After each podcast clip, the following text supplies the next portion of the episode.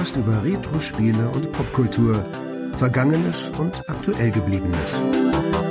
Die Retro Boys gehen mit euch der ganz großen Frage nach. War früher wirklich alles besser?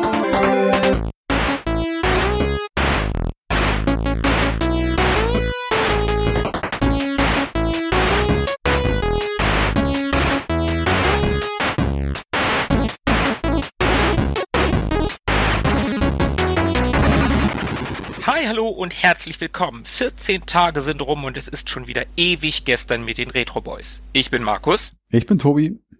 Und Philippe ist der dritte im Bunde. Hi. Hi. Hallo. Sag mal, Markus, warum klingst denn du so blechern? Ja, das könntest du eigentlich erklären, weil du bist, beziehungsweise eigentlich ist dein Sohn schuld, dass wir heute nach langer Zeit mal wieder remote aufnehmen müssen. Ja, äh, an der Stelle, äh, genau, entschuldigen wir uns natürlich für die äh, ungewohnte Tonqualität, aber ja, aus Gründen sind wir mal wieder gezwungen, remote aufzunehmen. Und das ist nicht nur gut, aber äh, lässt sich leider nicht ändern. Nee, lässt sich nicht ändern und naja, mein Gott, ist auch nicht schlimm.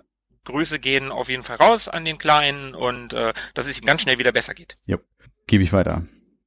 Sehr gut. Was haben wir heute vor? Wir haben vor einiger Zeit eine Folge aufgenommen über Masters of the Universe Revelation. Die hatte ich mir damals gewünscht. Und wir sind meinem Wunsch nachgekommen, was ich sehr toll fand. Und im November kam die zweite Hälfte. Und die besprechen wir jetzt. Yes. Wir haben ja über die erste Hälfte gesprochen, die im Internet ja hm, so gemixt aufgenommen wurde, sag ich mal. Ja. Also wenn man nett ist, sagt man gemixt. Und als wir diese Folge beendet haben, haben wir uns im Hinblick auf diese Folge so ein bisschen gefragt, wie es natürlich wohl weitergehen könnte, aber auch, wie wir es eigentlich finden, dass die ganze Geschichte zweigeteilt war, denn das muss man vielleicht nochmal an der Stelle äh, erklären, für die, die es nicht wissen. Die erste Staffel ist zweigeteilt in aktuell zwei Teile mit jeweils fünf Folgen. Und wir haben uns natürlich auch inhaltliche Sachen so ein bisschen gefragt, wie das an der einen oder anderen Stelle wohl weitergehen könnte. Das werden wir im Verlauf dieser Folge dann ja auch auflösen. An der Stelle auch nochmal der Hinweis, Achtung, Spoiler, wir werden hier hart spoilern in dieser Folge, Oh ja. mal wieder. Wer also Komplett die durchspoilern. Serie noch nicht gesehen hat, aber das noch vorhat, sollte jetzt am besten ausmachen. Oder nein, nein, wie, wie, wie beim letzten Mal kann er doch einfach Pause machen und dann geht's halt weiter. Genau, schnell, schnell gucken und dann weiter. Sehr gut. Ja, schön, dass ihr wieder da seid. Willkommen zurück. Vielleicht nochmal ganz kurz angeknüpft und gefragt in die Runde, wie hat euch denn die erste Staffel gefallen? So in einem Satz. Die erste Hälfte der ersten Staffel. Genau, richtig. Ich fand die erste, also wer unsere erste Folge davon nicht gehört hat, sollte das eigentlich auch nochmal nachholen. Egal, nochmal kurz zusammengefasst. Ich fand die erste Hälfte damals richtig gut, die hat mir richtig gut gefallen. Auch wenn die kontrovers aufgenommen wurde. Ich fand das ganz stark, was die, was die gemacht haben mit den Figuren. Ich kann da kaum Negatives zu sagen. Es gab so die ein oder andere Entscheidung, was wir da ausgewalzt haben, so ein bisschen, die ich so mh, nicht ganz glücklich fand, aber im Großen und Ganzen fand ich das stark, was die gemacht haben. Und bei euch? Bei mir war das so, da hat die ähm, erste Hälfte der ersten Staffel nochmal so ein bisschen nachwirken können und ich hatte das Gefühl, dass da sehr viel an, an Schauplätzen festgemacht worden ist in der ersten Hälfte der ersten Staffel. Also ähm, je nachdem, welch, in welchem Setting man war, konnte man sich ein bisschen an der Handlung orientieren. Es gab dann so Etappen, die man da abarbeiten konnte. Das waren so Kapitel, die in sich etwas abgeschlossener waren. Das schon mal vorweggenommen ist in der zweiten Hälfte nicht mehr ganz so. Das äh, ist alles irgendwie so mehr so ein ganzes organisches an, an Handlung und an Strängen. Und dadurch wirkt die erste Hälfte so ein bisschen unbeholfener für mich, so ein bisschen stückeliger. So wie Episodenhafter? wir- Ja, genau. Also, dass es äh, mehr Fernsehformat hat und man dann gezwungen ist, Spannungsbögen oder Handlungsbögen eben immer regelmäßig äh, abzuschließen, anstatt dass es etwas durchgezogenes, verwobenes ist. Und Tobi, wie ist es bei dir? Ja, also ich habe die auch sehr gerne geguckt und habe damals ja auch schon gesagt, ich habe den ganzen, das ganze Geunke um die Serie nicht so richtig nachvollziehen können. Das ging ja sehr weit, dass einige gesagt haben, Mensch, jetzt haben sie uns hier unseren He-Man, unsere Masters kaputt gemacht und sowas. Unsere Kindheit. Genau, unsere Kindheit, richtig. Gleich die ganze Kindheit. Die ganze Kindheit. Oh Gott, die armen Menschen. Also, ich finde ich halt gar nicht. Ich fand die Serie wirklich hervorragend und fand es ja nochmal jetzt ganz spannend, dass ja Philippe auch vor allem jemand ist, der gar nicht so den richtigen Draht zu Masters hat oder gehabt hat, zumindest zum Zeitpunkt der ersten Staffel. Und äh, von daher muss es ja für dich wahrscheinlich auch etwas verwirrender gewesen sein als für uns, die ja zumindest mit diesen Schauplätzen und Charakteren viel mehr anfangen können. Und ja, insofern kann ich mich da so ein bisschen äh, anschließen, was du gerade gesagt hast. Ich finde auch, dass in dem ersten Teil sehr, sehr viel mehr Charaktereinführung betrieben wurde und so Verbindungen aufgezeigt worden sind, bisschen mehr Lore eingestreut wurde, was jetzt im zweiten Teil nicht mehr der Fall war. Es sind gar nicht mehr so wahnsinnig viele neue Dinge dazugekommen. Vielmehr haben sich bekannte Dinge weiterentwickelt und etabliert, was ich gut fand persönlich. Und da sind ja trotzdem auch genügend verrückte Sachen äh, passiert, wenn wir Ach, noch, ja, das stimmt. noch drauf äh, Mhm. zu sprechen kommen. Und mir hat der zweite Teil aber, ich glaube, sogar noch ein bisschen besser gefallen. Okay. War ein bisschen, ein bisschen mehr Action, hatte ich das Gefühl, actionlastiger. Und ja, du hast Ja. es so schön gesagt, in so ein, so ein großes organisches Ganzes irgendwie. Ja, doch, so sehe ich das auch. Aber äh, was, was, also ihr beide seht das ja ähnlich. Also ich, ich sehe das auch ganz ähnlich mit dieser Zweiteilung. Die zweite Hälfte fühlt sich ein bisschen anders an. Mhm. Und ich habe mir das tatsächlich auch aufgeschrieben, dass die sich anders anfühlt. Zum Beispiel gibt's außer in einer Folge keine Rückblenden mehr. Mhm. Mhm. Und dadurch fühlt sich das gar nicht so an, als wenn es die zweite Hälfte der ersten Staffel ist, sondern tatsächlich, als wenn es die zweite Staffel wäre, finde ich. Ja. Und da habe ich mir dann halt auch die Frage gestellt, also mal ganz davon abgesehen, warum haben die das zweigeteilt? Wollten die einfach nur die Erwartungen hochhalten oder waren die zweiten fünf Folgen noch nicht fertig? Was ich mich aber gefragt habe, war die Zweiteilung ein Fehler? Hm, Ich glaube nicht. Ich habe mich das auch zwischendurch gefragt, warum sie das getan haben und ob das wirklich nötig gewesen wäre. Und ich finde es eigentlich insofern ganz gut. Also es hat die ganze, äh, das ganze Thema ein bisschen am Leben gehalten. Also man war ja schon ziemlich angefixt am Ende der ersten Hälfte und hat schon so ein bisschen drauf, fast schon sehnsüchtig drauf gewartet auf die, auf den zweiten Teil, weil es ja doch irgendwie ein fieser Cliffhanger war am Ende. Und insofern ist man einfach im Gespräch geblieben. Also es war dann nicht so einfach zu Ende und ja, mal gucken, vielleicht kommt noch was, vielleicht nicht. Also das fand ich insofern schon nicht so schlecht und man konnte es einfach so weggucken. Also ich fand so dieses fünf Folgen am Stück, die dauern ja auch nicht so wahnsinnig lange, 20, 30 Minuten etwa, fand Mhm. ich sehr angenehm und, da haben wir es wieder, konvenient zu schauen. Vielleicht wären beide Teile in eins fast schon ein bisschen zu viel gewesen, aber ist nur so mein, meine subjektive Wahrnehmung. Ja, aber die erste Hälfte war in den Top Ten bei Mhm. Netflix, die zweite Hälfte nicht. Das ist mir unverständlich. Vielleicht, weil der Zeitraum von 36 Jahren seit der letzten Folge, die da äh, erschienen ist, die an die sich das an, anknüpft, nochmal eine ganz andere Energie mit sich bringt, äh, so nochmal so einen ganz anderen Impact hat, als dann ein, ein paar Monate dazwischen liegen zu haben zwischen der ersten Staffelhälfte und der zweiten Staffelhälfte und dann hebt man sich das nochmal mehr auf und fiebert da nicht mehr so hin oder ist nicht so super gespannt, also was heißt super gespannt, weiß grob, worauf man sich einlässt und ist nicht so, oh mein Gott, was, was mag das bloß sein? Also es ist nicht ähm, das Riegen, Riesengeschenkpaket, was man dann unbedingt aufreißen muss, sondern weiß, ah ja, da kommt was Schönes und äh, man, man kann sich da mehr vorfreuen drauf und muss es nicht Hm. sofort aufreißen. Hm. Ja. War ja bei uns auch so in etwa. Ne? Erschienen im November und äh, wann habe ich es gesehen? Im Januar. Gut, ich habe es sofort gesehen, also relativ sofort gesehen. Ja doch, ich habe es also tatsächlich nicht am ersten Tag, glaube ich, aber schon in den ersten paar Tagen habe ich die Ja, okay. die zweite Hälfte geguckt. Also ich wollte schon unbedingt wissen, wie es nach dem Cliffhanger weitergeht. Wie Tobi eben gerade schon gesagt hat, der war ja, der war ja echt krass, der Cliffhanger. Ja. Genau. Äh, ich finde die Zweiteilung eigentlich mm, ganz gelungen, weil das so für die Rezeption eine ähm, ne, ne schöne Vorstrukturierung ist. Also da hat man eben so sowas wie eine, eine Exposition, eine Darstellung, eine Darlegung ne, man etabliert irgendwie so diese Welt und hat dann auch nur noch als Bonus so den, die, den ersten Handlungsbogen mit dem riesen Cliffhanger am Ende. Mhm. Und dann ist für den Zuschauer schon klar, ah, okay, das war jetzt erstmal so, kommt mal an.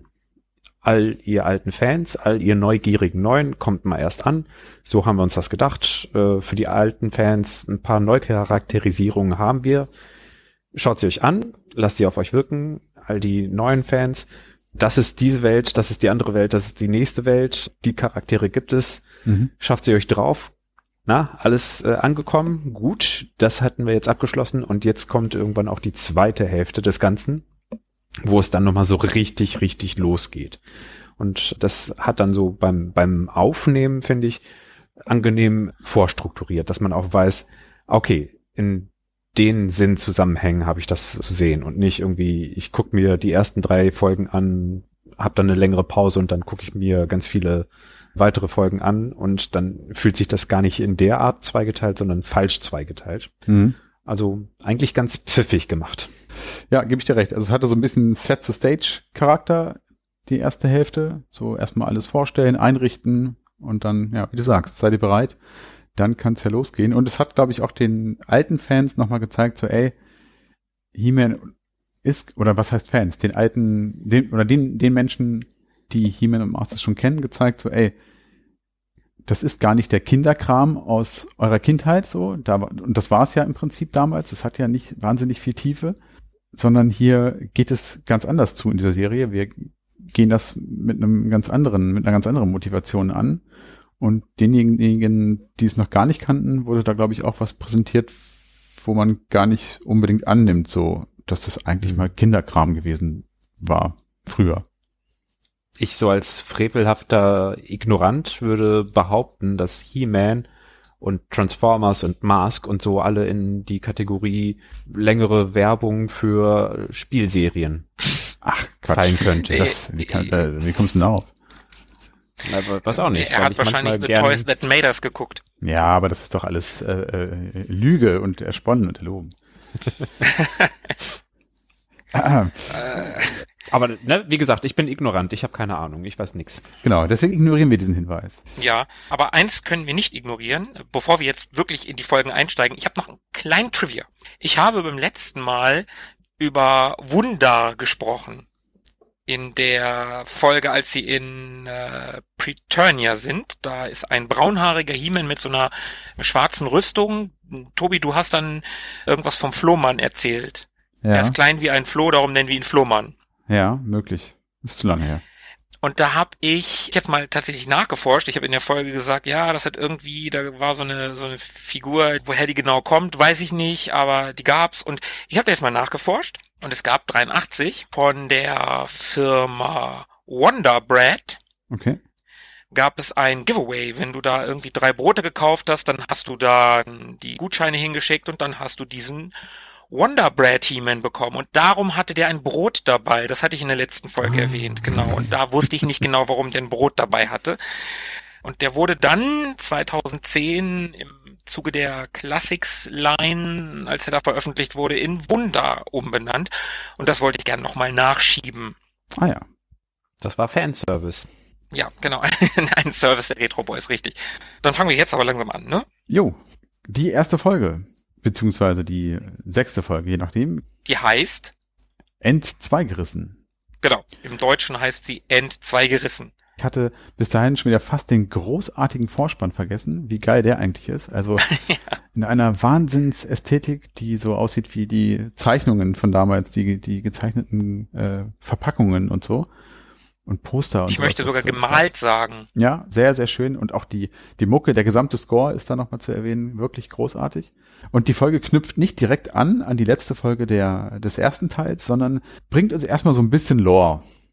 Die erzählt uns erstmal so ein bisschen was in einer Rückblende und erinnert, Mhm. Stimmt, ja, äh, okay, ich, ich nehme alles zurück, was ich eben gerade gesagt habe. Stimmt, am Anfang direkt gibt's auch noch eine Rückblende, hast du recht. und wir erfahren in dieser Rückblende, beziehungsweise werden daran erinnert, dass Man at Arms wohl der Vater von Tila ist und dass ihre Mutter, die bis dato noch nicht die Sorceress von Grayskull ist, aber zu eben jener wird. Und zwar äh, direkt in dieser ersten Szene. Und das geschieht dann dadurch, dass sie da in diesen, in dieses Wasser steigt und dort eben zur, zur Zauberin wird. Hm, Später nennen sie das die Quelle der Transformation. Sieht sehr, sehr schön aus und sie lässt im Prinzip ja ihre Familie zurück, um äh, ja sich diese Bürde aufzunehmen, zur Zauberin zu werden, denn einmal Zauberin geworden, zwingt sie diese Bürde dazu, die Mauern von Grayskull nicht mehr verlassen zu können.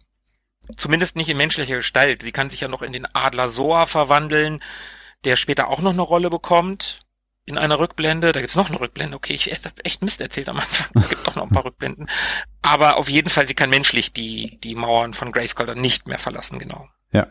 Sie soll sozusagen ihr, ihr bisheriges Leben und alles, was sie kennt und liebt, hinter sich lassen. Exakt. Genau.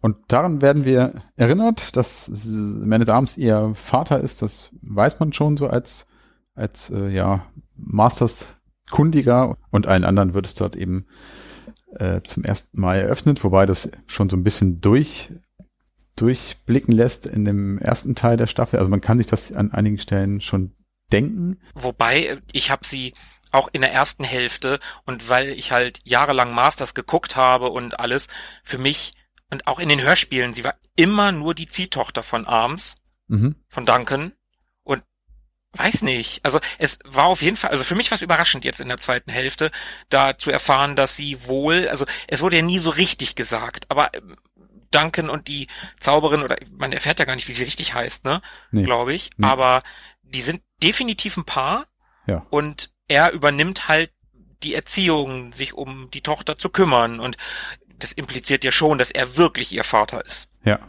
Und also für, für mich Äh, war es überraschend. Kommt im Laufe der Serie raus, wie die Sorceress, die alte, mit, mit Vornamen heißt? Mm, Du meinst, bevor sie die Sorceress war? Ja.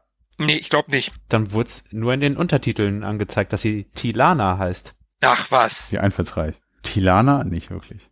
Steht zumindest in den Äh, okay. Untertiteln Okay. äh, Das habe ich noch nie gehört. drin. Genau, und mit diesem Wissen werden wir jetzt tatsächlich zurückgeführt an den Anknüpfungspunkt des ersten Teils und begegnen dort der Szene, in der Skeletor zu Skelegod geworden ist. Ah, Skelegod finde ich immer noch super. Also es, ich Ach, glaube, der wird ja nie so genannt, aber die Figur, ich habe es ja letztes Mal schon gesagt, die Figur heißt so.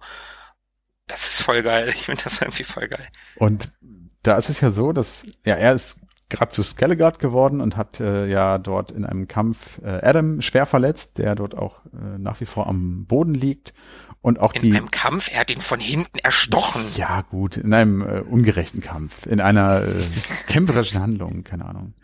In einem Handgemenge. genau, in einem Handgemenge. in einem einseitigen. Körperverletzung. und auch die anderen Helden, also Man at Arms und Tila, sind außer Gefecht gesetzt, sagen wir mal. Und die Zauberin, die hängt dort in ihrer Sternenkammer fest äh, und ist ja eigentlich ihrer Kräfte beraubt worden und sieht ziemlich mitgenommen aus, gealtert um, um, um Jahre. Und man denkt eigentlich so, okay, Skeletor hat jetzt also He-Man besiegt, hat das Zauberschwert, ist zu Skelegord geworden.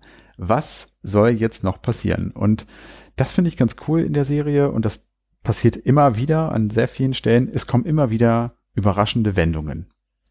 Mhm. Skeletor sagt ja an der Stelle sogar noch zur Zauberin, ja hier, du hast äh, Eternia erstmal die ganze Magie wiedergegeben und dir nix selber davon abgezwackt, so nach Mhm. dem Motto. Ja, Da hat er sie aber falsch eingeschätzt. Oh ja, hat er. sie kommt zurück. Sie schlägt zurück. Auch geil übrigens, wie, wie Skeletor Evelyn immer Linny nennt. Ja, stimmt. Stimmt, hast recht. Das ist mir gar nicht so aufgefallen. Und auch cool, dass man hier auch nochmal dran erinnert wird. Also ja, es ist ein Cartoon, es ist eine Zeichentrickserie und ich habe ja gerade gesagt, so dieses Gewand von Kinderkram ist so ein bisschen abgelegt und man sieht es hier auch immer mal wieder. Also das ist auch eine blutige Serie. Also Adam ist ja verletzt und hat eine Wunde am Bauch, eine klaffende, blutende Wunde und wird dann da auch noch so ein paar Mal durch den Raum gesch geschleift oder geschmissen und zieht dann auch immer mal wieder so Blutspuren äh, nach sich. Also das sieht schon doch, sieht schon blutig aus, sieht schon, sieht schon krass aus teilweise. Und wir haben es gerade kurz erwähnt, die Sorceress schlägt nochmal zurück, also sie rafft sich dann nochmal auf und schafft es tatsächlich auch die Helden in Sicherheit zu bringen, beziehungsweise wegzuschaffen. wegzuzaubern. Ne? Sie, sie spricht einen Zauberspruch und teleportiert sie damit weg. Genau, ja. Das geht aber nicht gut für sie aus, weil Skeletor ist super sauer danach, weil He-Man Schrägstrich Adam, den er ja eigentlich umbringen wollte, endlich, Mhm. ist ihm schon wieder entkommen. Naja, und anstelle dessen muss dann die Sorceress daran glauben. Und das fand ich wiederum, wir haben es ja in der ersten Folge, also in unserer ersten Folge über die erste Hälfte schon gesagt, dass ein Mhm. paar Helden über die Klinge springen mussten. Ja. Orko war der krasseste von allen, aber jetzt hier die Sorceress, das war schon ganz schön krass. Also wie er die erstochen hat, das Mhm. war schon heftig. Ja. Fand ich sehr intensiv. Das stimmt. Und im Hintergrund muss man sagen, Evelyn sah schon ein bisschen schockiert aus. Ja. Aber man muss sagen, es gibt ja die eben schon angedeuteten vielen Wendungen in, in dieser Serie. Das heißt, wenn Mhm. sowas Schlimmes passiert, bin ich immer nicht zu 100% schockiert, denn ich habe immer noch so ein bisschen Resthoffnung, dass ich denke so, ja, hey, alles schon gesehen in dieser, in dieser Serie bisher. Das äh, kann sich noch wieder in Wohlgefallen auflösen. Na, zumindest landen sie da ja in Eternos, glaube ich, ne? In der Hauptstadt. Mhm, Im Palast. Bis auf Danken. Stimmt, ja, den hält Evelyn zurück, weil der nicht in derselben Gruppe gestanden hat und Evelyn verhindert, dass er weg, wegteleportiert wird. Stimmt. Also es sind dann nur noch, nur noch in Anführungsstrichen Adam, Tila, Andra und Cringer. Ja, die Gruppe wird also in zwei gerissen, aber die eine landet tatsächlich da am Palast. Ja, und äh, jetzt, nachdem äh, Skeletor die Zauberin ja umgebracht hat, hat Grayskull keine Zauberin mehr und das wird dann Evelyn. Evelyn wird von Skeletor, der ja die Macht hat, zur neuen Sorceress gemacht und ich muss einfach sagen, das Kostüm ist der Hammer. Mhm. Ich find's so, so cool, wie Evelyn mit dieser, mit dieser Fledermausmaske aussieht. Mhm. Ich hätte davon unglaublich gerne Actionfigur.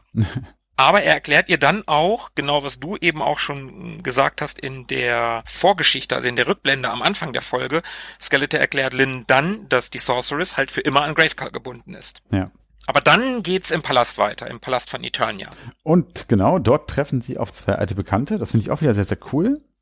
Da Ja. werden die alten Fans mal wieder so ein bisschen verwöhnt. Und zwar treffen sie dort auf den guten alten Fisto und äh, Clamp Champ heißt er, glaube ich, ne? Der andere. Clamp Champ, richtig. Ja. Ja.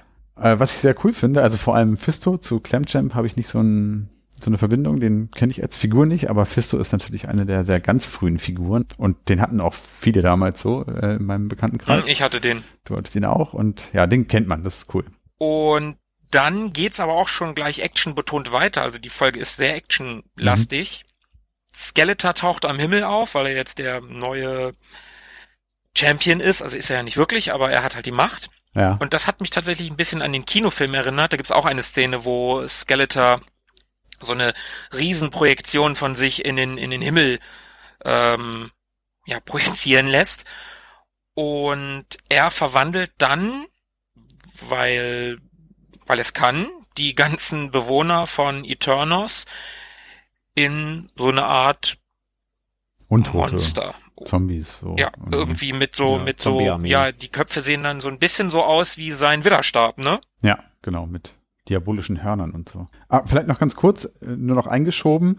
Eternos ist dabei, evakuiert zu werden. Also der Mhm. König und die Königin wurden weggeschickt äh, aus der Stadt raus. Und Fisto und Clampchamp haben die Aufgabe, im Prinzip die Stadt zu evakuieren, die Bewohner dort rauszuschaffen und dann auch auf den König zu treffen. Genau, genau. Und der Teil ist ja schon weg, aber ein Teil halt noch nicht. Und ja, die, die noch nicht weg sind, die haben jetzt halt Pech gehabt. Die verwandeln sich nämlich alle in diese Viecher. Mhm. Äh, durch eine Art Nebel, den Skeletor losschickt. Und das passiert leider auch Fisto und Clampchamp. Ja. Und im Palast dann, also als sie dann wirklich im, im Thronsaal sind und sich da verbarrikadieren wollen, verwandeln sich halt auch Fisto und Clampchamp in diese Monster. Ja, aber vorher, vorher hat äh, Fisto noch einen der besten Sätze der ganzen Serie gesprochen, denn er sagt, dieser verdammte Nebel bekommt jetzt einen Knebel. Und äh, haut dann mit seiner Faust gegen den Nebel. ja, Philippe, hast, ha, du hast die Serie doch auf Englisch geguckt, oder? Ja, da ist aber leider Ich nicht hab hängen das- geblieben. Also nicht so genial. Naja, ich habe gehört, dass im Englischen, ich weiß nicht, ob Fisto selber das sagt oder Skeletor zu Fisto. Ich bin mir jetzt nicht ganz sicher. I will fist you. Okay. Das würde ich äh, durchaus in dieser Synchronisation beziehungsweise in, ja, ich, ich würde es dem dem Showrunner äh, zutrauen, dass er das äh, Skeletor in den in den Mund gelegt hat. Ja, würde ich auch. Krass finde ich aber, dass Netflix das durchgehen lassen. So wie einige andere Dinge in dieser Serie, die noch kommen. Ja, ja, das stimmt allerdings. So, machen wir jetzt ein bisschen fix. Ja. Fister und Clamchamp werden zu diesen Monstern, werden besiegt, wir haben die nächsten zwei verloren. Mhm. Ähm, allerdings, äh, weil sie ja Helden sind, also zwar keine, nicht, nicht die Champions, aber weil sie Helden sind, werden sie natürlich nach Preturnia kommen. Mhm. Aber Skeletor taucht auf und zerdrückt die Seelen der beiden. Er hat mhm. so zwei Flammen und sagt, das sind deren Seelen und die zerdrückt er dann in seiner Hand. Und ja, das ist auch schon wieder echt, echt krass. Also der Bodycount ist echt hoch in der Serie, ne? Ja. Da gehen, gehen viele, viele beliebte Figuren. Ich meine, Fister und Clamchamp sind jetzt zwar nur Nebenfiguren, aber trotzdem schon wieder welche, wo es Actionfiguren zugab. Also, das ist schon ganz schön krass. Ja, das stimmt. Und bevor es jetzt noch krasser wird und auch cool, müssen wir vielleicht noch kurz erwähnen, das haben wir nämlich eben auch vergessen, dass Adam mittlerweile wieder genesen ist. Denn Tila konnte durch quasi Remote-Heilung durch ihre Mutter ihm die Hand auflegen und ihn heilen und ihm somit das Leben retten. Und der ist also wieder fit. Ja, stimmt, stimmt. Und dann kommt auch eine der Szenen, in der Skeletor einen richtig coolen Spruch vom Stapel lässt. Der hat ja so einige coole Sprüche in mhm. der, in der Serie. Da stellt sich dann Adam halt als Adam Skeletor entgegen und Skeletor lässt sein Schwert sinken und sagt, also die, die unterhalten sich so ein bisschen und irgendwann sagt, ja komm hier, ne, du bist doch nur ein Junge und ja komm hier, probier's einfach. Und mhm. irgendwie fängt Adam dann an zu lachen und dann fängt Skeletor an zu lachen und dann guckt Skeletor nach kurzer Zeit und sagt, worüber lachen wir eigentlich? Ja. Und die, dieses, das ist einfach so geil. Ja, super. Ja, wie gesagt, Skeletor hat so einige coole Szenen in der Serie. Ja, auf jeden Fall. Er ist auf jeden Fall der, der heimliche Held. Meiner zumindest. ja, okay. Und dann passiert auf jeden Fall was total Verrücktes. Adam hebt seine Hand und spricht die Worte. Aber Skeletor hat ja das Schwert. Mhm. Und Adam sagt noch zu ihm vorher, du hast Unrecht gehabt, es war nie das Schwert. Das Schwert war nur der Fokus oder mhm. der, der, so eine Art Trichter. Ja. Es war immer der Champion, um den es ging. Nie um das Schwert. Und dann geht's richtig ab. Adam verwandelt sich in Savage He-Man. Dafür gibt's einen e-, eigen, also einen eigenen Namen, eine eigene Bezeichnung. Auch da heißt die Actionfigur halt so. Ah. Also die wird nicht so genannt in der Serie, ne? Nein, im, in der Serie wird die nicht so, also zumindest im Deutschen wurde sie nicht so genannt. Aber es ist so die Ana Anabolika-Version von He-Man, die ein bisschen an Hulk. weil, weil, weil, weil He-Man so ein Schmächti ist, ne? ja, äh, Im Vergleich zu Savage He-Man schon. Ja, okay. Eine Mischung aus Conan und Hulk habe ich mir aufgeschrieben. Genau, Hulk habe ich, habe ich, habe ich auch dran gedacht. Also weil er auch da auch so in so riesigen Sprüngen einfach rumhüpft und ja, äh, so animalisch ist, ne? Er ist halt kein Verstand, der kloppt ja auf alles, mhm. also er kloppt ja einfach auf jeden Gegner ein, er kloppt sich ja auch so richtig krass mit Skeletor, das ist mhm. eine echt coole Actionsequenz, wie ich finde. Da, da wird richtig ordentlich vom Leder gezogen, also das hat, das hat mir sehr gut gefallen. Da musste ich auch spontan an Attack on Titan denken, die Anime-Serie, wo sich mhm. ähm, eigentlich so zivilisierte Soldaten eigentlich gegen Titanen wehren müssen und dann gibt's aber welche, die äh, haben diese Eigenschaft auch, diese mhm. Fähigkeit auch, sich in diese Titanen zu verwandeln und dann wird aus diesen äh, Soldaten, die von Strategie und Taktik und irgendwelchen Special Weapons and Tactics und so Ahnung haben, so äh, irgendwelche nackigen 15 Meter großen Viecher, die auf alles drauf wemsen, was sich bewegt. das hatte so einen, einen ähnlichen Charakter oder verglichen eben mit ähm, wenn man so ein bisschen im Dragon Ball Lore ist, Kakarot, einer so aus vom Heimatplaneten von Son Goku irgendwie so ein Riesentyp, der auch ganz schön sein Hirn ausschaltet. Hm. Oder eben Hulk als Vergleich. Ja, ich, mich hat es auch, ich bin kein großer Anime-Kenner und Fan, aber mich hat es auch teilweise so ein bisschen an, an sowas erinnert. Also diese epischen Kämpfe über gefühlt Kilometer hinweg in, in, mhm. in die Höhe und in die Weite und immer noch, noch einen drauf. Hat mich so ein bisschen erinnert an die wenigen Mangas, die ich gelesen oder Animes, die ich geschaut habe. Und das fand ich schon, fand ich schon ganz geil. Das ist auch ordentlich splatterig, also da werden Zombies durchgeteilt und so weiter, wenn er da mit seiner Streitaxt durchpflügt.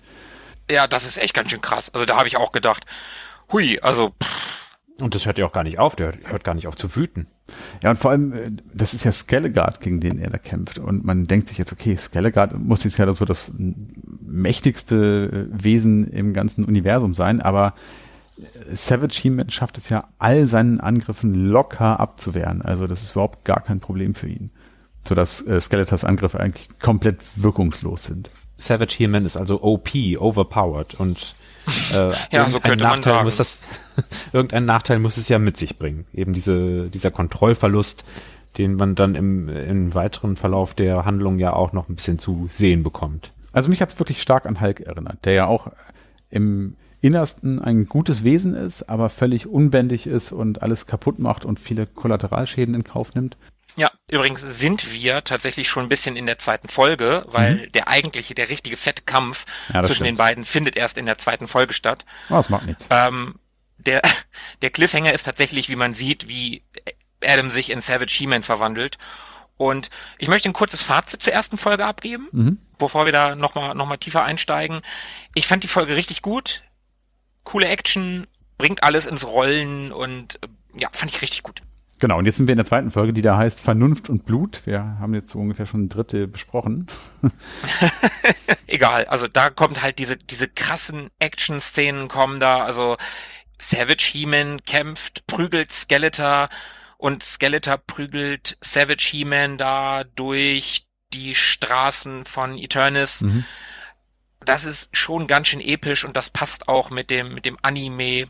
Das ist ganz geil. Und eine Sache, die mir aufgefallen ist, im Palast nimmt Savage He-Man eine Axt auf Mhm. und die Axt, die er aufnimmt, sieht exakt genauso aus wie die Axt, die He-Man in der Spielzeug, also als Spielzeug mit dabei hat. Mhm. Okay, ja, das ist die Streitaxt, von der ich gerade sprach, mit der die ganzen äh, äh, Zombies durchgeteilt werden. Und dann geht's auch schon so ein bisschen weiter in der Handlung, denn äh, in irgendeinem Punkt in diesem Kampf werden die Helden und auch He-Man wieder wegteleportiert.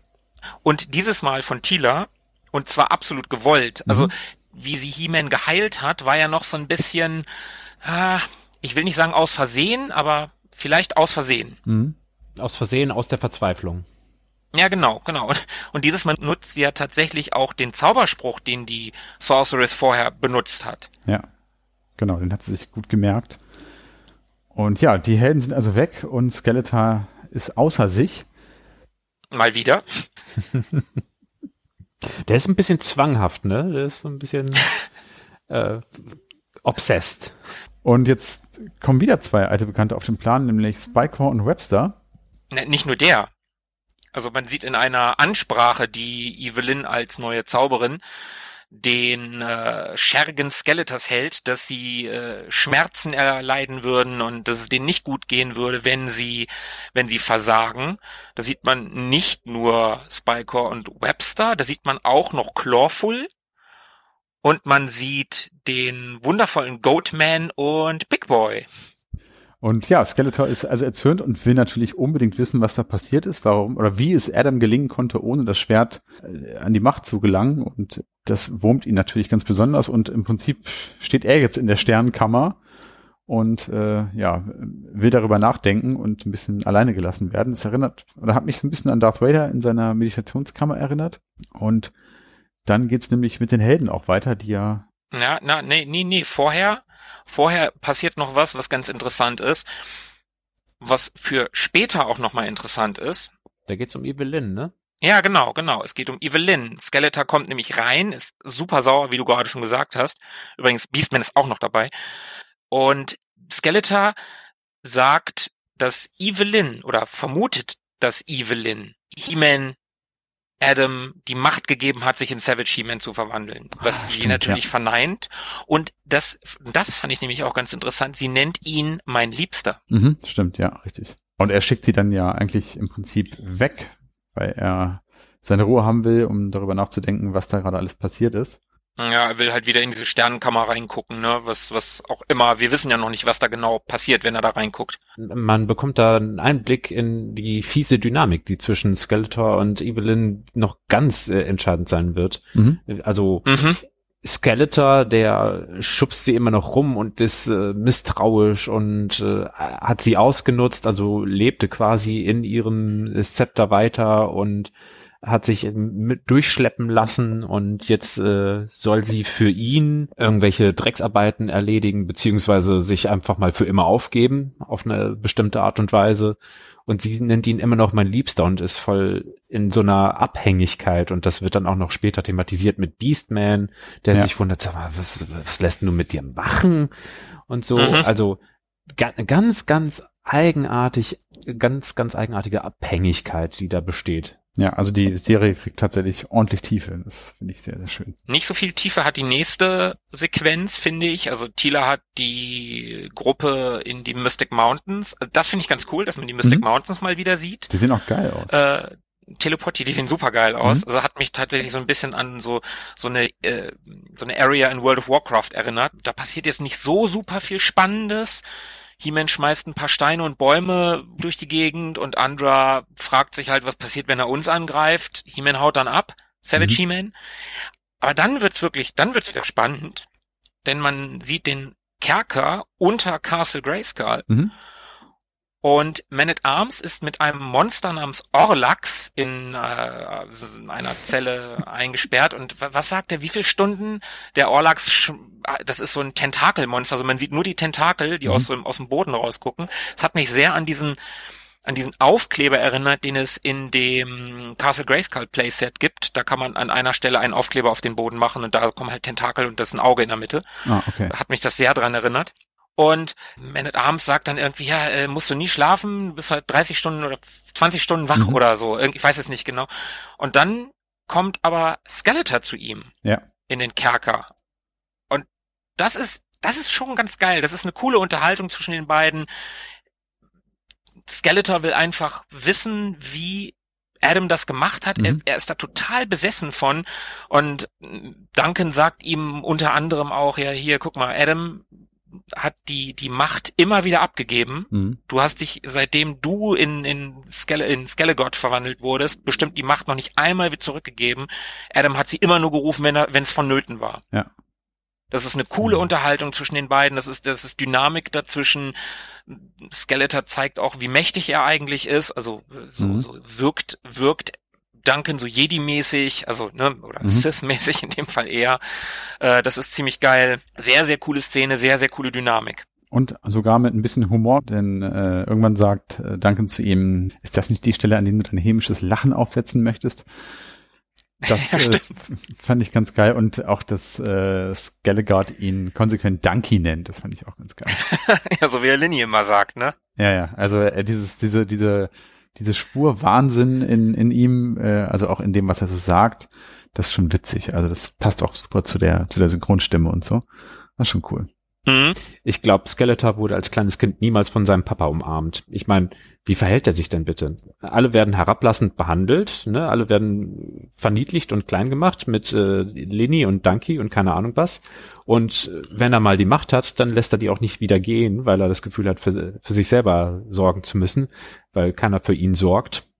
Der Arme. Hat Na? bestimmt eine schwere Kindheit. Wer Mhm. weiß, was da noch kommt in den nächsten Folgen und Staffeln. Mhm. Aus dem Kerker geht's zurück in die Mystic Mountains und dort jagen Tila und Andra und Cringer immer noch Savage He-Man hinterher und der führt sie im Prinzip ungewollt zu einem Feldlager und äh, stellt sich raus, dass dieses Feldlager äh, Point Dread ist. Und zwar ist das der Ort, an den sich äh, das Königspaar zurückgezogen und wo es mit seiner Armeestellung bezogen hat. Das Königspaar, Ja, so gerade eben noch, ne? Ja, gut. Das, das scheidende Königspaar, das äh, Entschei Entscheidung lebende Königspaar. In Trennung. Ja, das erfahren wir auch, auch gleich nochmal. Mhm. Und äh, da stürmt der Savage He-Man jetzt halt rein und will er ordentlich aufräumen und die Wachen äh, der, der königlichen Garde versuchen ihn natürlich aufzuhalten. Und witzigerweise gelingt ihm das auch irgendwann. Also ich meine, Savage He-Man hat jetzt gerade sich gegen Skelegard behauptet und ihn wirklich alt aussehen lassen.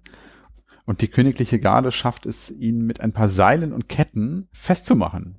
Ja, es sind immerhin sehr viele. Ja, aber äh, wenn man sich überlegt, was, was zuvor Skelegard alles versucht hat, um ihn aufzuhalten, erschien das jetzt ein bisschen naja. Ja, stimmt natürlich, hast recht, aber äh, bevor du weiter erzählst, was ich noch sagen wollte, du hast eben gerade schon am Anfang, als wir losgelegt haben mit den Folgen, den Soundtrack positiv erwähnt und mhm. gerade als äh, Savage He-Man diesen Abhang runter ist, mhm. da fand ich die Musik so super passend, die, die mit diesen, mit diesen Trommeln und das, das klang so richtig geil wild. Das klang ganz, ganz mhm. toll. Und Cringer hat danach auch einen coolen Spruch, äh, wie Adam, also wie, nein, Savage He-Man da runter und super schnell und cool animiert und also das ist ja super tief, ne, wo die wieder runterspringt mhm. und dann steht Cringer da oben an dieser Klippe und sagt, ich weiß nicht, was ihr macht, aber ich mach das nicht. Mhm. Das fand ich ganz geil. Und ja, die, die äh, Garde kann nun also Savage He-Man aufhalten. Auch nicht lange, aber sie kann ihn aufhalten. Und äh, irgendwann kommt dann König Randor dazu und stellt sich ihm entgegen und schafft es im Prinzip, ihn dazu zu bringen, sich zurückzuverwandeln, ne?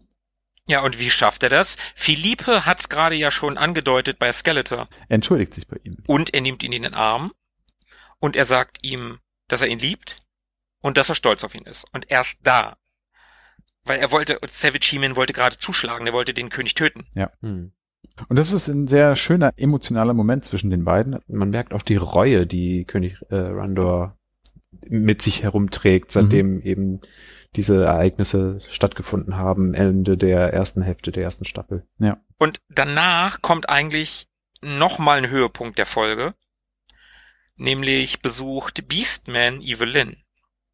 Ach stimmt, ja, ja. Das war so krass, dass Beastman plötzlich auch Charakter bekommt. Da dachte ich, ja okay, nee, ich habe die Serie völlig unterschätzt. Mhm. Und also das, das war, ich finde sowieso, ich fand in der ersten Hälfte schon Evelyn mit Abstand den coolsten Charakter. Mhm. Und hier bekommt Evelyn so eine Tiefe und wie die Beziehung zwischen, also wie, wie, wie Beastman, Beastman, Philippe, du hast gerade gesagt, Beastman bekommt Tiefe und Charakter und wie Beastman hier den Psychologen für Evelyn macht, mhm.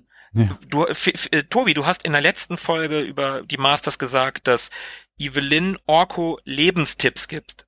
Mhm. Und jetzt gibt auf einmal Beastman Evelyn ja. Lebenstipps. Und das ist so stark, wie Beastman auch zu ihr sagt, hey, was, was, was, was ist hier eigentlich los? Du, das bist nicht du. Ja. Warum lässt du dich von dem rumschubsen? Er ist derjenige, der das Schwert hat, aber du bist die Sorceress. Du kontrollierst die Macht. Du bist viel mächtiger mhm. als er. Und er mhm. deutet ja sogar an, hey, vielleicht solltest du uns führen. Genau, und daraufhin sagt sie ja noch so, äh, das hat Ja, genau, genau. Ja. da erschreckt sie sich vor ihrer eigenen Courage, noch bevor sie ja. sie entdeckt. Ja. Und also Beastman, der sagt ja lauter so schlaue Sachen, sowas wie, äh, warum folgen wir Skeletor eigentlich? Na, ich, ich bin einer, der nun mal folgt und nicht anführt. Äh, also der, der zeigt Selbsterkenntnis und wie er sich von anderen absetzt in seinem Wesen und mhm. dass Evelyn doch eigentlich anders ist. Und trotz dieser Unterschiede benennt er eben diese, diesen, dieses Sprichwort quasi, was mhm. es bei ihnen gibt in, in ihrem Volk. I am my own. Ich weiß nicht, wie es im Deutschen gesagt wird. Ich, mhm. ich gehöre mir selbst oder so. Ich gehöre ja, ich mir gehöre selbst, glaube ich. Okay. Ja, weil Skeletor ähm, im Prinzip Evelyn ja als sein Eigentum betrachtet. Mhm. Als Leibeigene, ja. ja er bringt genau. sie ja im Prinzip auch auf die Idee, das zu tun, was sie dann im weiteren Verlauf auch tut. Ja, und sie schickt dann Beastman, obwohl er ja eigentlich recht hat mit dem, was er sagt, sehr mhm. mh, hm, brüsk weg. Kann man so sagen, oder? Ja, ja, auch, auch um, um so ein bisschen noch das aufrechtzuerhalten, ihren Status. Ne? Also sie gibt ihm natürlich insgeheim recht, aber mag das noch nicht so, noch, noch nicht so nach außen tragen. Ne? Und dann kommt, Beastman hat ja so den, den Funken fürs mhm. Feuer gelegt und jetzt kommt so der erste Scheit, sag ich mhm. mal. Evelyn schaut in diesen Zauberspiegel, der bei ihr in dem Raum steht, wo die Sorceress wahrscheinlich vorher gelebt hat, und guckt sich an, wie Randor Adam umarmt Mhm. und überlegt dann, weil Beastman halt das so auch gesagt hat mit der Macht und sie sollte die Macht haben vielleicht. Und dann fragt sie nämlich diesen Zauberspiegel, dass er ihr zeigen soll, alle Wege, wie man die Macht von Grayskull wieder abgeben kann. Mhm. Freiwillig oder auch nicht. Mhm. Und dann ist die Folge zu Ende und das ist für mich so ein Ding, dass die, die letzte Szene mit Beastman und Evelyn hat das für mich nochmal sehr hochgebracht, diese, diese Folge, weil ansonsten fand ich die schon eine der schwächeren Folgen. Mir war Mhm. diese ganze Savage He-Man Nummer, das war teilweise ganz cool am Anfang, aber das in dem Lager und so Mhm. und in, in den Mystic Mountains, das fand ich, fand ich jetzt alles irgendwie so ein bisschen, war mir zu viel, muss Mhm. ich ganz ehrlich sagen. Wir bleiben allerdings noch ein bisschen in dem Setting. Aber zumindest nicht mehr mit Savage He-Man. Nee, das ist wahr. Der ist erstmal Geschichte. Die Sonne ist untergegangen. Ein neuer Tag beginnt. Und die Folge ist zu Ende und es beginnt die dritte Folge. Und die dritte Folge ist, finde ich, auch die mit dem meisten Impact, mit der meisten wichtigen Handlung, würde ich sagen. Obwohl der Name das gar nicht so äh, vermuten lässt. Und zwar heißt die die Kanalratte. Mhm, guter Titel. Ja. Warum, werden wir noch erfahren. König Randor erfährt ja nun, dass sein Sohn lebt und er lernt jetzt auch erstmal die ganzen Gefährten kennen, also Andra und ähm, die ganzen Gefährten ist auch geil, also er lernt Andra kennen. und ist natürlich äh, zutiefst dankbar, als er erfährt, was sie alles schon getan hat äh, für, für Tila und für Eternia und möchte ihr einen Wunsch erfüllen und Andra, selbstlos wie sie ist, möchte gar keine Belohnung im Sinne von Reichtum. Sie möchte eigentlich nur eine Familie haben, die sie selber nie gehabt hat und daraufhin erfüllt ihr Randor ja auch mehr oder weniger den Wunsch und nimmt sie quasi in die Familie auf und nimmt sie in die königliche Garde auf. Genau, als Lieutenant. Und das entspricht ja im Prinzip ihrem Wunsch nach Zugehörigkeit. Mhm. Und Tila währenddessen, die struggelt so ein bisschen mit sich selber, ne? Die äh, hat ja dann nun schon so diesen, diese ersten Gehversuche in Richtung Magie unternommen und weiß auch, dass sie ja im Prinzip als Erbin der Zauberin vielleicht um das Schicksal Eternias irgendwie sich kümmern muss und sucht gerade so einen Weg für sich, dieses Erbe anzutreten und die Eternia zu retten, aber ist noch nicht so ganz sicher, wie sie das machen soll. Sie hat einfach keine verlässlichen Methoden, um an, um ihre Kräfte oder so einzusetzen. Also das ist alles äh, noch komplett unbekannt für sie. Sie Mhm. muss das Gehen überhaupt noch lernen. Sie kann auch nicht Mhm. mal kriechen. Ja.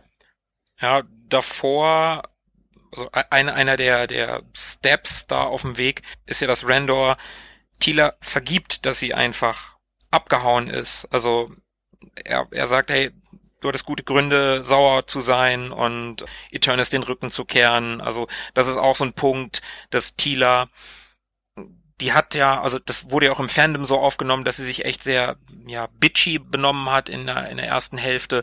Mhm. Und das nimmt ihr, ja, jetzt irgendwie niemand so richtig übel, weil alle es einfach verstehen können, was, Mhm. was gewesen ist. Und, und das, das fand ich persönlich sehr cool. Und da sollten sich vielleicht einige, ich mache jetzt mit meinen Krallenhänden Anführungsstriche, Fans ein Beispiel dran nehmen. Und, und dann kommt noch ein Ding, was ich gedacht habe, ja, weiß ich nicht genau. Da kommt dann die Königin, Königin Mhm. Marlena, Mhm. die landet da und sieht Adam und ist natürlich überglücklich, dass ihr Sohn noch lebt. Man Mhm. merkt schon so ein bisschen, na, sie zeigt Randor schon ein bisschen die kalte Schulter. Mhm. Es ist nicht alles, alles grün zwischen den beiden. Mhm. Und sie sagt dann zu Adam, ja, hier, du musst mir erzählen, was passiert ist. Und äh, er sagt dann, ja, das ist eine lange Geschichte. Und sie sagt dann, lange Geschichte am Arsch. Ja. Und ich habe dann so gedacht, was? Da habe ich mich auch wirklich erschrocken. Ich habe allerdings auch im Nachhinein äh, gelesen, woran das liegen soll oder liegen könnte. Okay, Denn die Königin Malina wird ja gesprochen von Alicia Silverstone, ja. die ja bekannt ist aus, Ah. aus Clueless. Mhm. Und diese, diese flapsige Aussprache am Arsch, also die ja wirklich wie ein Fremdkörper sich anhört in dem Mhm. Zusammenhang, die soll wohl so ein kleine, kleines Zitat sein an, an den Film Clueless und vor allem an die junge Alicia Silverstone. Okay, das würde Sinn ergeben. Äh, Ich habe Clueless nie gesehen. Ich auch nicht. Ich hab's auch nur gelesen.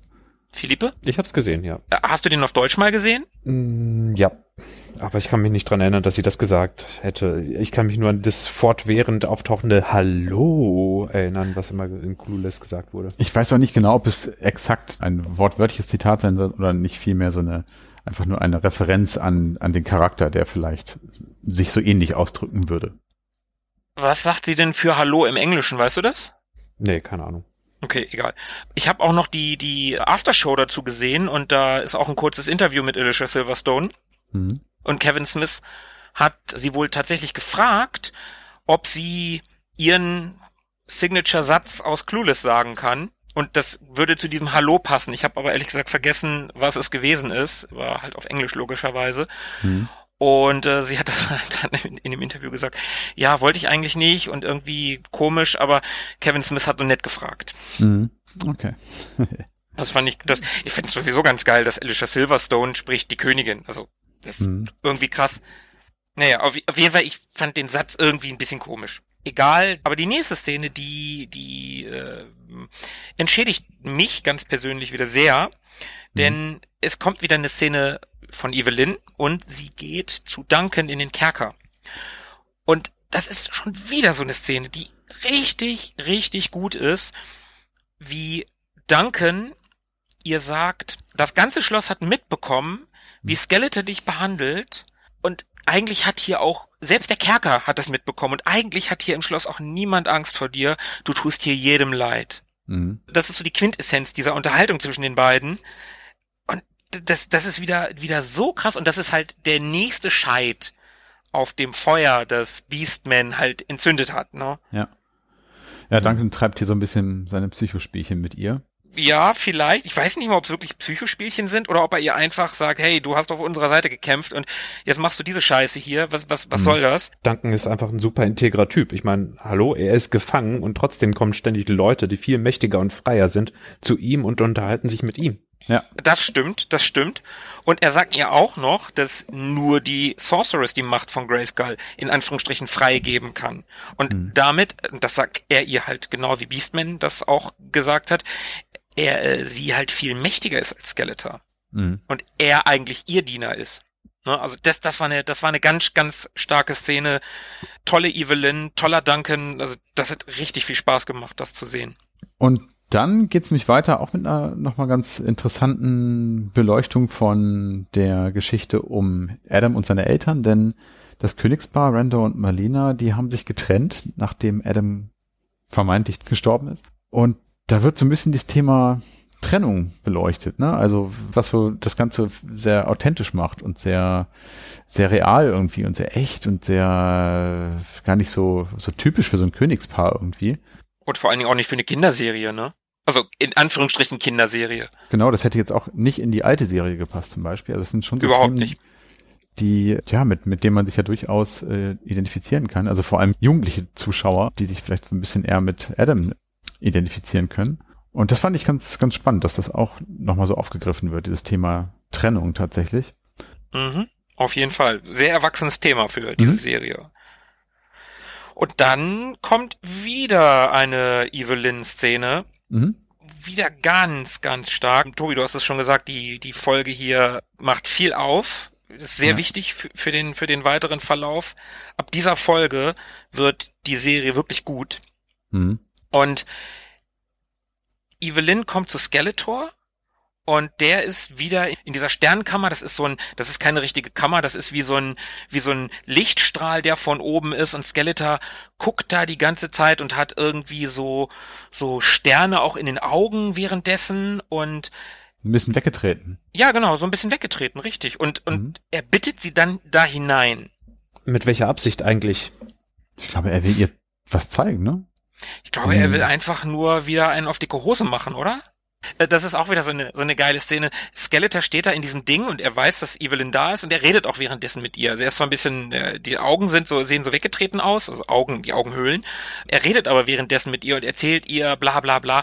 Und Evelyn wirkt halt, Evelyn wirkt eher weggetreten und dann dreht er sich irgendwie um und guckt sie an und sagt, langweile ich dich? Mhm. Das ist auch wieder so geil. So, so, so, und, und dann bittet er sie halt da rein und, und dann zeigt er ihr alles. Und dann stehen die auf so einer Art Lichtplattform und fliegen zurück und dann sehen sie Eternia und dann sehen sie deren Galaxis und dann sehen sie alle Galaxen und dann sehen sie und dann sind sie so weit weg und Evelyn erkennt, da ist nichts. Da ist nur Chaos. Es Ja. gibt keinen Plan, es gibt keine keine Schöpfung oder dergleichen, also kein kein kein Überwesen, was irgendwas kontrolliert. Es gibt nur Chaos. Ja, es sind so einem ganz beeindruckenden so Google Maps Effekt, ne, wo man immer weiter rausfährt im stimmt. Prinzip oder Google, Google Earth. Und er sagt ja auch selber, die Schöpfung könnte mal überarbeitet werden. Also da merkt man ja auch Das schon ist so voll geil. sein, erstmal wieder geil, diese flapsige Ausdrucksweise, aber auch sein, sein Größenwahn wird dann nochmal so deutlich, ne? Genau, und der kommt ja auch daher, dass der Himmelsapex bevorsteht. Mhm. Das ist eine Sternen-, eine Planetenkonstellation, in welcher sich alle Planeten auf einer Reihe befinden, Eternia in der Mitte und das gab es seit der Schöpfung der Dinge nicht mehr. Und das steht kurz bevor und wenn Skeletor das nutzt, kann er die Macht des Universums in sich aufnehmen und dann ist er halt nicht mehr aufzu, aufzuhalten. Um was zu tun. Und Dann ist jetzt, jetzt Ja, äh, denkt ja äh, Evelyn, sie hört nicht richtig. Das alles möchtest du tun, nur um He-Man zu töten? Ist das dein Ernst? Ja, genau. Und da macht sie sich ja auch so ein bisschen über ihn lustig in dem Moment. Und dann sagt Skeletor etwas zu ihr. Er nennt sie Kanalratte. Genau. Und dann gibt's einen schönen Rückblick. Ja, aber dieses Wort, und das ist, das ist geil, dieses Wort, Evelyn macht sich lustig über Skeletor und er nennt sie Kanalratte und in dem Moment entgleiten ihr alle Gesichtszüge. Sie ist völlig, völlig geschockt. Ja. Sie hat ihn narzisstisch gekränkt, indem sie sagt, ey, weißt du was, all der Aufwand nur um hier deine kleine Obsession, deine, deine Besessenheit zu bedienen. Sag mal, stimmt was nicht mit dir? Und dann muss er natürlich irgendwie zurücktreten. Also Mhm. Zurückschlagen und äh, schlägt dann unter die Gürtellinie. Das ist, äh, also der wird dann schon so ein bisschen als ekliger kleiner Wicht dargestellt. Mhm. Gleichzeitig größenwahnsinnig und ekliger kleiner Wicht. Ja. Mhm. Und dann geht sie halt weg und trifft in einem Gang Beastman und dann gibt's eine richtig coole Rückblende und das ist die einzige Rückblende, die mir wirklich im Gedächtnis geblieben ist, was ich am Anfang gesagt habe. Mhm. Da wird nämlich äh, ja ihre Vergangenheit, ihre Kindheit beleuchtet und äh, dass sie äh, bei ihren Eltern in Armut gelebt hat und die sie äh, im Prinzip, weil sie eben kein Geld und, und kein, kein Essen hatten, sie aufessen wollten. So ganz Das ganz kannibalisch. krass. Das fand ich auch krass, so dass sie, also hätte man jetzt auch irgendwie anders äh, sich eine andere Geschichte zu ausdenken können, aber dass die eigenen Eltern Mhm. sie aufessen wollten, fand ich schon irgendwie ziemlich crazy. Und Extremste Grausamkeit. ja, ja. Daraufhin verschwindet sie ja in die Kanalisation und versteckt sich dort 20 Jahre lang. Und dann erzählt sie, dass sie halt in der langen Zeit ja eine, eine Wesensveränderung natürlich auch durchgemacht hat und im Prinzip vom, vom Opfer zum Täter geworden ist und kriminell geworden Mhm. ist und dann da in den Straßen von Eternos vielleicht, weiß ich nicht, in einer Stadt, die man da sieht. Hm, sah eher klein aus, oder? Ja, war so ein bisschen dörflicher, stimmt. Naja, zumindest ist sie dort irgendwie umher äh, und hat irgendwie Menschen ausgeraubt und ja, kleinkriminell geworden und keine Ahnung. Und dabei äh, wurde sie im Prinzip erwischt von zwei Typen oder verfolgt von zwei Typen. Ich weiß gar nicht genau warum, das ist auch gar nicht so wichtig. Zumindest wollten die ihr ans Leder und in dieser Situation ist sie auf Skeletor getroffen, der sie gerettet hat im Prinzip aus der aus dieser misslichen Lage. Ja, sie, sie äh, zeigt in dem Moment in dieser Gasse einen, einen Hauch von Magie, ne? Also, Mhm, stimmt, ja. und ja, ja. ich, ich weiß nicht, ob Skeletor vielleicht deswegen, ob er darauf aufmerksam geworden ist, keine Ahnung. Mhm. Er rettet sie und sehr interessant ist, ist dir der Gürtel aufgefallen, den er trägt? Das ist ja nun mal eine Rückblende, das ist ja eine ganze Weile her dann, ne? Ist dir der Mhm. Gürtel aufgefallen? Nee. Philippe, dir wahrscheinlich nicht? Nee, mir nicht. Er trägt das Logo der Horde, der wilden Horde auf Ah, dem okay. Gürtel. Mhm. Nee, das habe ich nicht gesehen. Und das ist halt ziemlich cool. Und bevor es jetzt so richtig verrückt wird, gibt's noch einmal einen kurzen Schwenk zu Adam und Tila, die da in, dem, in einem Raumschiff, in dem Talent Fighter sitzen und im Prinzip auch so ein bisschen ihre, ja, ein bisschen aufarbeiten, das, was passiert ist. Ist auch wieder ganz, ganz witzig. Da sagt Adam zum Beispiel, Herr Fahrer, folgen Sie diesem Raumschiff und solchen Sachen. Ja, als, Also so- er, als er sich hinsetzt, ist geil, ja. Genau, also so coole irdische Referenzen, die man so aus, ja, aus anderen Filmen kennt. Das ist schon, ja, schon wieder echt geil in der Synchro. Ja, und danach will Adam ihr ja was verraten, ne? Ja. Und sie weiß es ja aber schon. Und er, er sagt ja zu ihr, ah, ich hätte es dir schon längst sagen sollen. Und sie sagt, ja, ich weiß es schon, die Sorceress ist meine Mutter. Ja, guck mal, und ne, der, der, die, die bitchy Tila aus der ersten Hälfte, die hätte ihn jetzt noch wahrscheinlich rund gemacht. Ja. Ja, die wird schon entspannter, aber komm, aber jetzt gleich spannt es sich richtig, ne? Oh ja. Und da fragt man sich eigentlich wie, aber gut. Naja, da, da, das, das ist nicht mehr so schlimm. Aber jetzt kommt die verrückteste Szene der ganzen Serie.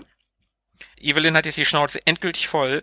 Das, was sie Beastman erzählt hat, das Mhm. war der letzte Scheit für das Feuer, was Beastman auch angezündet hat. Und sie geht zu Skeletor und, naja, sie nutzt ihre weiblichen Reize. Mhm.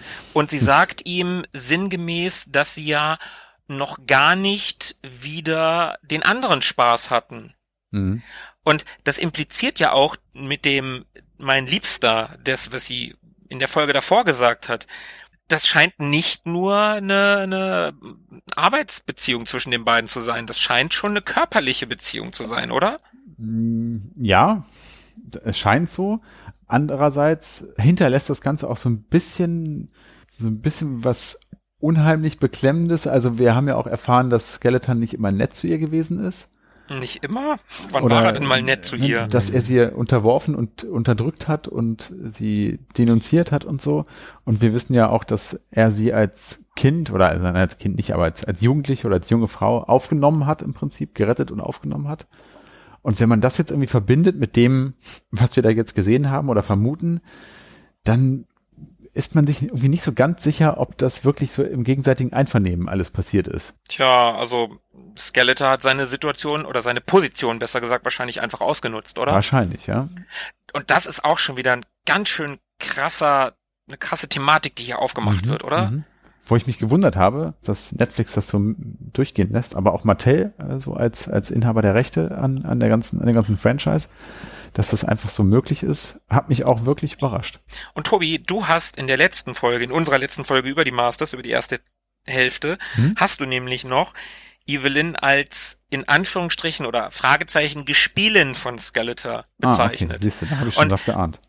Und das ist halt schon wieder so geil, dass die das tatsächlich aufmachen und ich fand die Szene, also Evelyn spielt halt mit Skeletor oder oder spielt mit dem mit seiner ja mit mit mit seiner Lust, sage ich jetzt mal. Mhm. Und er will auch direkt loslegen, aber sie sagt, nee, komm hier, wenn Gott mit einer Sterblichen, das funktioniert nicht, du bringst mich dabei um. Und sie sagt ja sogar noch zu ihm, dass sie miteinander schlafen. Also sie, ben- sie benennt es tatsächlich. Mhm. Das wird nicht angedeutet. Sie sagt es ganz klar. Ja. Ne, also das, das hat mich auch ein bisschen verwundert, muss ich sagen. Also, wenn die das, ne, das, das war nicht durch die Blume. Und Skeletor muss dann, oder äh, wenn er gerne möchte, dann muss er halt seine Macht abgeben. Ja. Und das macht er dann auch. Evelyn setzt sich auf ihn drauf. Also, die haben, die haben noch was an. So schlimm ist es, äh, schlimm in Anführungsstrichen, so ist es noch nicht. Und dann kommt aber auch eine der merkwürdigsten Szenen. Also ich finde das gar nicht schlimm, dass Evelyn das einsetzt, ihre Weiblichkeit einsetzt. Aber dann knutschen die. Und das fand ich mit, also mit, es, es, ich meine, Skeletor hat keine Lippen. Ja, das ist wirklich merkwürdig. Ich finde auch, das Ganze ist auf jeden Fall eine berechtigte Option von ihr. Voll. Also, Also, ich- meine, Skeletor hat ja noch einen Körper. Der hat zwar einen blauen Körper, der hat einen Körper. Alles, alles gut, ne? Genau, und der auch hat einen vielleicht sehr auch, durchtrainierten Körper. genau, der hat einen, aber, aber er hat keine Lippen, verdammt nochmal. Das hätten sie weglassen müssen. Ich finde, diese ganze Nummer mit der Verführungskomponente und dem Spiel mit seiner Lust, wie du es genannt hast, finde ich alles okay. Ein bisschen befremdlich, aber okay. Aber das mit dem Küssen eines Schädels, das hätten sie einfach weglassen müssen. Das wirft zu viele Fragen auf. Oder, oder sie hätten explizit, was aber zu krass gewesen wäre, sie hätten explizit zeigen müssen, wie sie züngeln. Weil eine Ja. Zunge wird er ja haben, weil er kann ja reden. Oder sie hätte es irgendwie absichtlich aufgreifen müssen und sagen müssen, ey, nimm deine, deine knochigen irgendwas von mir oder sowas. Also das, keine Ahnung. Also ich, ja, das fand ich auch ein bisschen strange irgendwie. Aber gut, er hat ja auch in der, am, am Ende, bevor er sich in Skelegott verwandelt hat, hat er ja auch noch gesagt, ne, hey, keiner liebt mich, dann werde ich halt zum Gott. So nach dem Motto, ne, hat er Ja, ja auch ja. gesagt. Ja. Und jetzt, wollte sie äh, ihn oberflächlich, also sie wollte ihn körperlich, äh, hat sie gesagt, liebe ich dich, aber naja, macht sie dann doch nicht, denn sie schnappt sich das Schwert. Denn auch ein Gott ist auch ein Idiot und fällt auf die dümmsten Tricks rein. Genau, schnappt sich das Schwert und schafft es, die Worte zu sprechen und hat daraufhin die Macht. Ja, und das ist echt ganz schön krass. Mhm. Sie hebt das Schwert, spricht die Worte und das, das, das ist, das, ich fand das so krass. Also das hätte ich, das, das hätte ich im Leben nicht erwartet. Mhm. Wieder so also, eine dieser klar, Wendungen, ne? Ja, genau. Also klar, in der Szene dann, dass, dass da irgendwas passiert in der Richtung. Okay, mhm. aber hättest du mir am Ende äh, unserer letzten Folge, als wir predicted haben, was wird so noch passieren und Philippe gesagt hat, ja, Evelyn wird äh, soll eine Doppelagentin sein und und eigentlich doch gut. Mhm. Äh, hallo, die verführt Skeletor so oberflächlich und schnappt sich das Schwert und verwandelt sich selber und ja, was macht sie dann? Nichts Doppelagentiges, ne? Also mhm. die erscheint am Himmel. Und sie macht ihre eigene Fraktion auf. ja. Ja, im Prinzip schmeißt die Skeletor aus Skeletors Fraktion und übernimmt die einfach, ne? Ja. Mhm. Und das, das, das ist halt total krass. Sie ist jetzt halt Gottlin sozusagen. ja, so wird sie später tatsächlich ja genannt. Ne? Ja, und sie zerstört Preturnia zum Beispiel. Ja, genau. Sie zeigt den Leuten auf Eternia, sie sagt denen, hey, alles ist Chaos, alles hat keinen Sinn, alles ist Schmerz, alles ist Chaos. Es gibt kein, ne, das, was Skeletor ihr ja gezeigt hat. Also Skeletor mhm. ist auch nochmal ein Scheit gewesen auf dieser ganzen Geschichte. Ja. Und dann, das erste, was sie tut, ist den Leuten auf Eternia zu zeigen, dass sie Preternia zerstören kann. Und das tut sie dann halt. Ja, und man sieht dann ja auch recht tragisch dargestellt, wie die ganzen Helden dort sterben, ne? Also Mossman und. Ja, genau, King Grayskull, mhm. besagter Wunder und auch das Eternia Playset. Sie hat das Eternia Playset kaputt gemacht. Das ist total selten. ja, krass. Also wirklich, wirklich krass. Was sagt er zu ihrer Optik? Äh, ich habe mir aufgeschrieben, das Outfit sieht sehr cool aus. Also dieser, dieser Umhang, den sie trägt, dessen Futter ja im Prinzip der Kosmos ist so. Ja, ja, das ist ganz geil, das stimmt. Das sieht sehr, sehr, sehr geil aus. Mir persönlich gefällt die Frisur nicht so gut und ich finde sie ein klein bisschen zu muskulös. Mhm. Ja, würde ich unterschreiben. Vor allen Dingen das mit dem zu muskulös finde ich auch. Ich finde sie auch ein bisschen zu muskulös. Gerade die Bauchmuskeln sind echt ein bisschen übertrieben. Mhm. Und das hat nichts damit zu tun, dass sie eine Frau ist, sondern, weiß ich nicht, ist irgendwie ist ein bisschen zu viel. Die Kurzhaarfrisur fand ich aber cool, weil in der 2002er, 2000er Serie, da hatte sie auch kurze Haare und mhm. da, das, das fand ich da schon ziemlich cool. Das hat mich jetzt nicht gestört. Ich fand die Sorceress Evelyn aber optisch cooler, muss ich sagen. Ja, geht mir auch so. Find aber egal, wir wollen hier nicht das Aussehen bewerten, wir wollen die Frauen nicht an, am, am Aussehen festmachen. So ist es. Ich fand das Aussehen ja auch cool. Aber ne, da bin ich auch wieder von, von der Anime-Seite kommt und denke mir, ja, genauso sehe es in Dragon Ball auch aus, wenn man die nächste äh, Genki Dama oder so erreicht, dann sieht man aus wie Godlin. Godlin, super. So, und was macht man, wenn man jetzt mit einer Godlin zu tun hat? Wenn man zufällig He-Man oder Skeletor heißt? Oder Tila, denn Tila beschließt jetzt zur Sorceress zu werden. Oder möchte sie gern, also was heißt, sie beschließt es. Sie sagt, hey, das wäre eine Möglichkeit, Godlin zu besiegen. Und dann ganz am Ende, das was worauf du anspielst, Tobi, kommt noch mal was, was so richtig geil ist. Ja, und zwar gehen Adam und Skeletor ein Bündnis ein gegen Godlin der Skeletor lässt sich ja offensichtlich gefangen nehmen. Also, ne, du, ja, du ja. sagst das jetzt, als wäre das das Normalste von der Welt wäre. Die sind da in diesem Besprechungsraum und, und Tila sagt gerade, ja, okay, ähm, Sorceress, mh, ja, könnte ich, ja, äh, so, also, ne, so mhm. ungefähr. Und dann geht plötzlich die Tür auf und ein paar Wachen bringen den gefesselten Skeletor rein und der, der sagt ja, wie, wie, was sagt er noch zu denen? Ihr adligen Trottel, sagt er. Ja das, das, das ist einfach so geil. Das ist, das ist so eine geile Szene. Und also er hat sich ja offensichtlich gefangen nehmen lassen. Ja, ja. Und dann ist die Folge zu Ende. Geiler geht es eigentlich nicht, was, was den Cliffhanger dort angeht. Tobi, Tobi, Tobi, ich habe mir aufgeschrieben, pass auf, pass auf, mhm. kann es noch besser werden, Fragezeichen? ja, habe cool. ich mir hier aufgeschrieben. Ja, ja super. Steht hier. Sehr geil. Also, mein Fazit zu dieser Folge, richtig starke Folge, die mhm. bringt alles in die richtigen Bahnen. Das mhm. lenkt alles von diesem, von der vorigen, die ich halt relativ schwach fand, von diesen viel Gekämpfe. Hier gibt's viel Dialog, viel mhm. Charakterentwicklung. Fand ich ganz, ganz stark und verdammt nochmal, jede Szene mit Evelyn ist richtig gut. Das haben wir auch echt schon in der ersten Hälfte bemerkt, dass eigentlich Evelyn der, der heimliche Star der, der Serie ist. Mhm. Und in Folge 4, die da heißt Hoffnung auf eine Bestimmung, Mhm.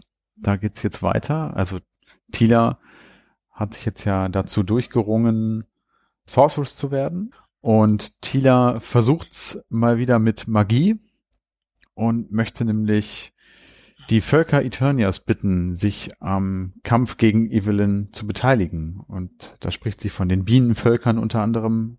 Damit ist natürlich Basov äh, unter anderem gemeint.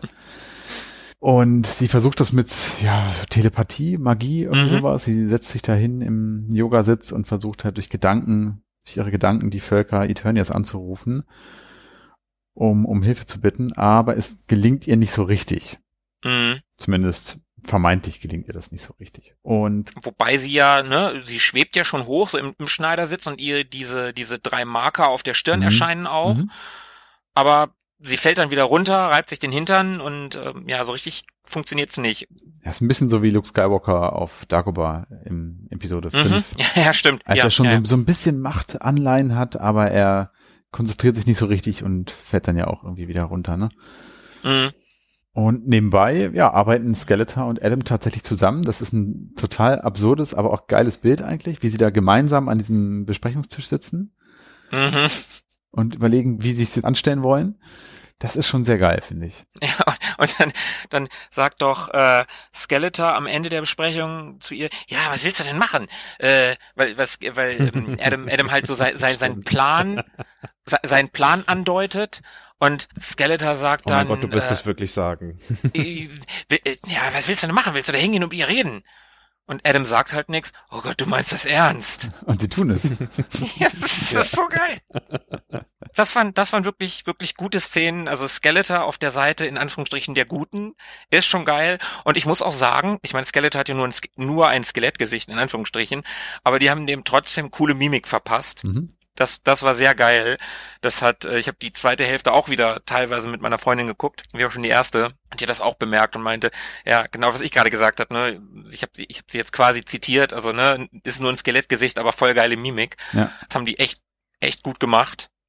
Auch die Stimme passt total gut, finde ich. Ja, total. Also im Englischen Mark Hamill natürlich, ja, wahrscheinlich noch besser als im Deutschen. Da äh, hat Philippe wahrscheinlich das noch bessere Erlebnis gehabt, aber auch im Deutschen, das war schon echt gut. Aber der hat auch, fällt mir dabei ein, gerade selbst in der alten Hörspielserie auf den Europakassetten, wo ja von Peter Passetti gesprochen wurde, auch der schafft es ihm da so, ein, so, ein, so eine Spur Wahnsinn irgendwie in, in, die, in die Stimme zu legen. Ne? Die, dieses, Auf jeden Fall. dieses Hohe, was da manchmal so, so durchkommt. Ja. Und die, die, die Lache sowieso, also das, das ist auch da schon sehr, sehr geil. Und die nächste Szene ist dann wieder in Grayskull. Mhm. Lynn ist wieder in der Sternkammer und hat da eine Vision vom Anbeginn der Zeit. Mhm. Und da sieht sie, wie ein, ein, ein, ein, ja, so eine Art Ziegenbock oder so, ne? Mhm. Aus so einem Ähm, See trinkt. Und dann kommt so eine, so eine Schlange, so eine grün-gelbe Schlange und beißt diesen Bock. Der ist dann halt tot. Das ist aber auch gar nicht so interessant. Viel interessanter ist, dass dann Soa kommt. Also offensichtlich Soa, der, der Falke, in den sich die Sorceress verwandeln kann, die Schlange hochreißt. Als die in der Luft sind, beißt die Schlange Soa. Ja. Und die fallen nach unten ins Wasser und es gibt scheinbar eine Explosion. Mhm. Und dann ist die, also der Soa fällt halt sterbend in dieses Wasser. Also weil der Bock ist ja vorher gestorben und die Schlange hat jetzt den Soa gebissen. Mhm. Und in der, dem, was, wie, wie, wie Lynn darauf reagiert, Soa scheint ursprünglich ein Gott oder der Gott Eternias gewesen zu sein. Mhm. Also das scheint eine Gottheit zu sein und nicht einfach nur die Form der Sorceress. Ja, ich konnte mir ja nicht so richtig einen Reim drauf machen. Ich konnte mit dieser äh, ja, Rückblende oder mit dieser Vision irgendwie nicht allzu viel anfangen. Ja, äh, und diese Vision, die Linda hat, dass diese Schlange, ich konnte mir auf die Schlange keinen Reim machen, muss ich sagen. Mhm. Also die Farbe wird irgendeine Bedeutung haben, aber vielleicht weiß das irgendwer von den, den unseren treuen Hörern und schreibt es uns in die Kommentare oder bei Twitter oder Mhm. so, dass diese Schlange ein, eine Gottheit tötet. Ja. Einfach so. das überzeugt Lynn halt noch mehr, alles zu vernichten. Also die will halt wirklich alles vernichten, weil alles Chaos ist. Ne? Sie hat mit Preturnia angefangen und es gibt keinen Plan im Universum, also wird einfach alles vernichtet. Ja. Und da hatte ich am allerdollsten von, von allen äh, Momenten in der Serie das Gefühl, ah ja, das war eben so ein Thanos-Moment für mich, dass jemand sieht, ah, im Universum ist einfach grundlegend etwas falsch und man muss etwas dagegen tun. Thanos äh, hat es nicht ganz durchgezogen zunächst und hat gesagt, so die Hälfte wird zerstört, um Leid zu beenden. Und Evelyn äh, scheint das ganz durchzuziehen. Scheint das äh, mhm scheint nicht äh, so keine halben Sachen machen, machen zu wollen. Sie sagt, ja, wenn schon alles Chaos und sinnlos und Leere und Schmerz ist, dann hören wir doch mit allem auf. Das ist doch besser für alle. Das ist doch die Erlösung. Hm. Das stimmt. Und dann gibt's wieder eine sehr, sehr gute Unterredung mit Beastman, ne? Und Beastman sagt dann zu ihr, dass niemandem bestimmt sei, das Universum auf diese Weise zu sehen, wie sie es gesehen hat. Hm. Er warnt sie eigentlich davor, ne?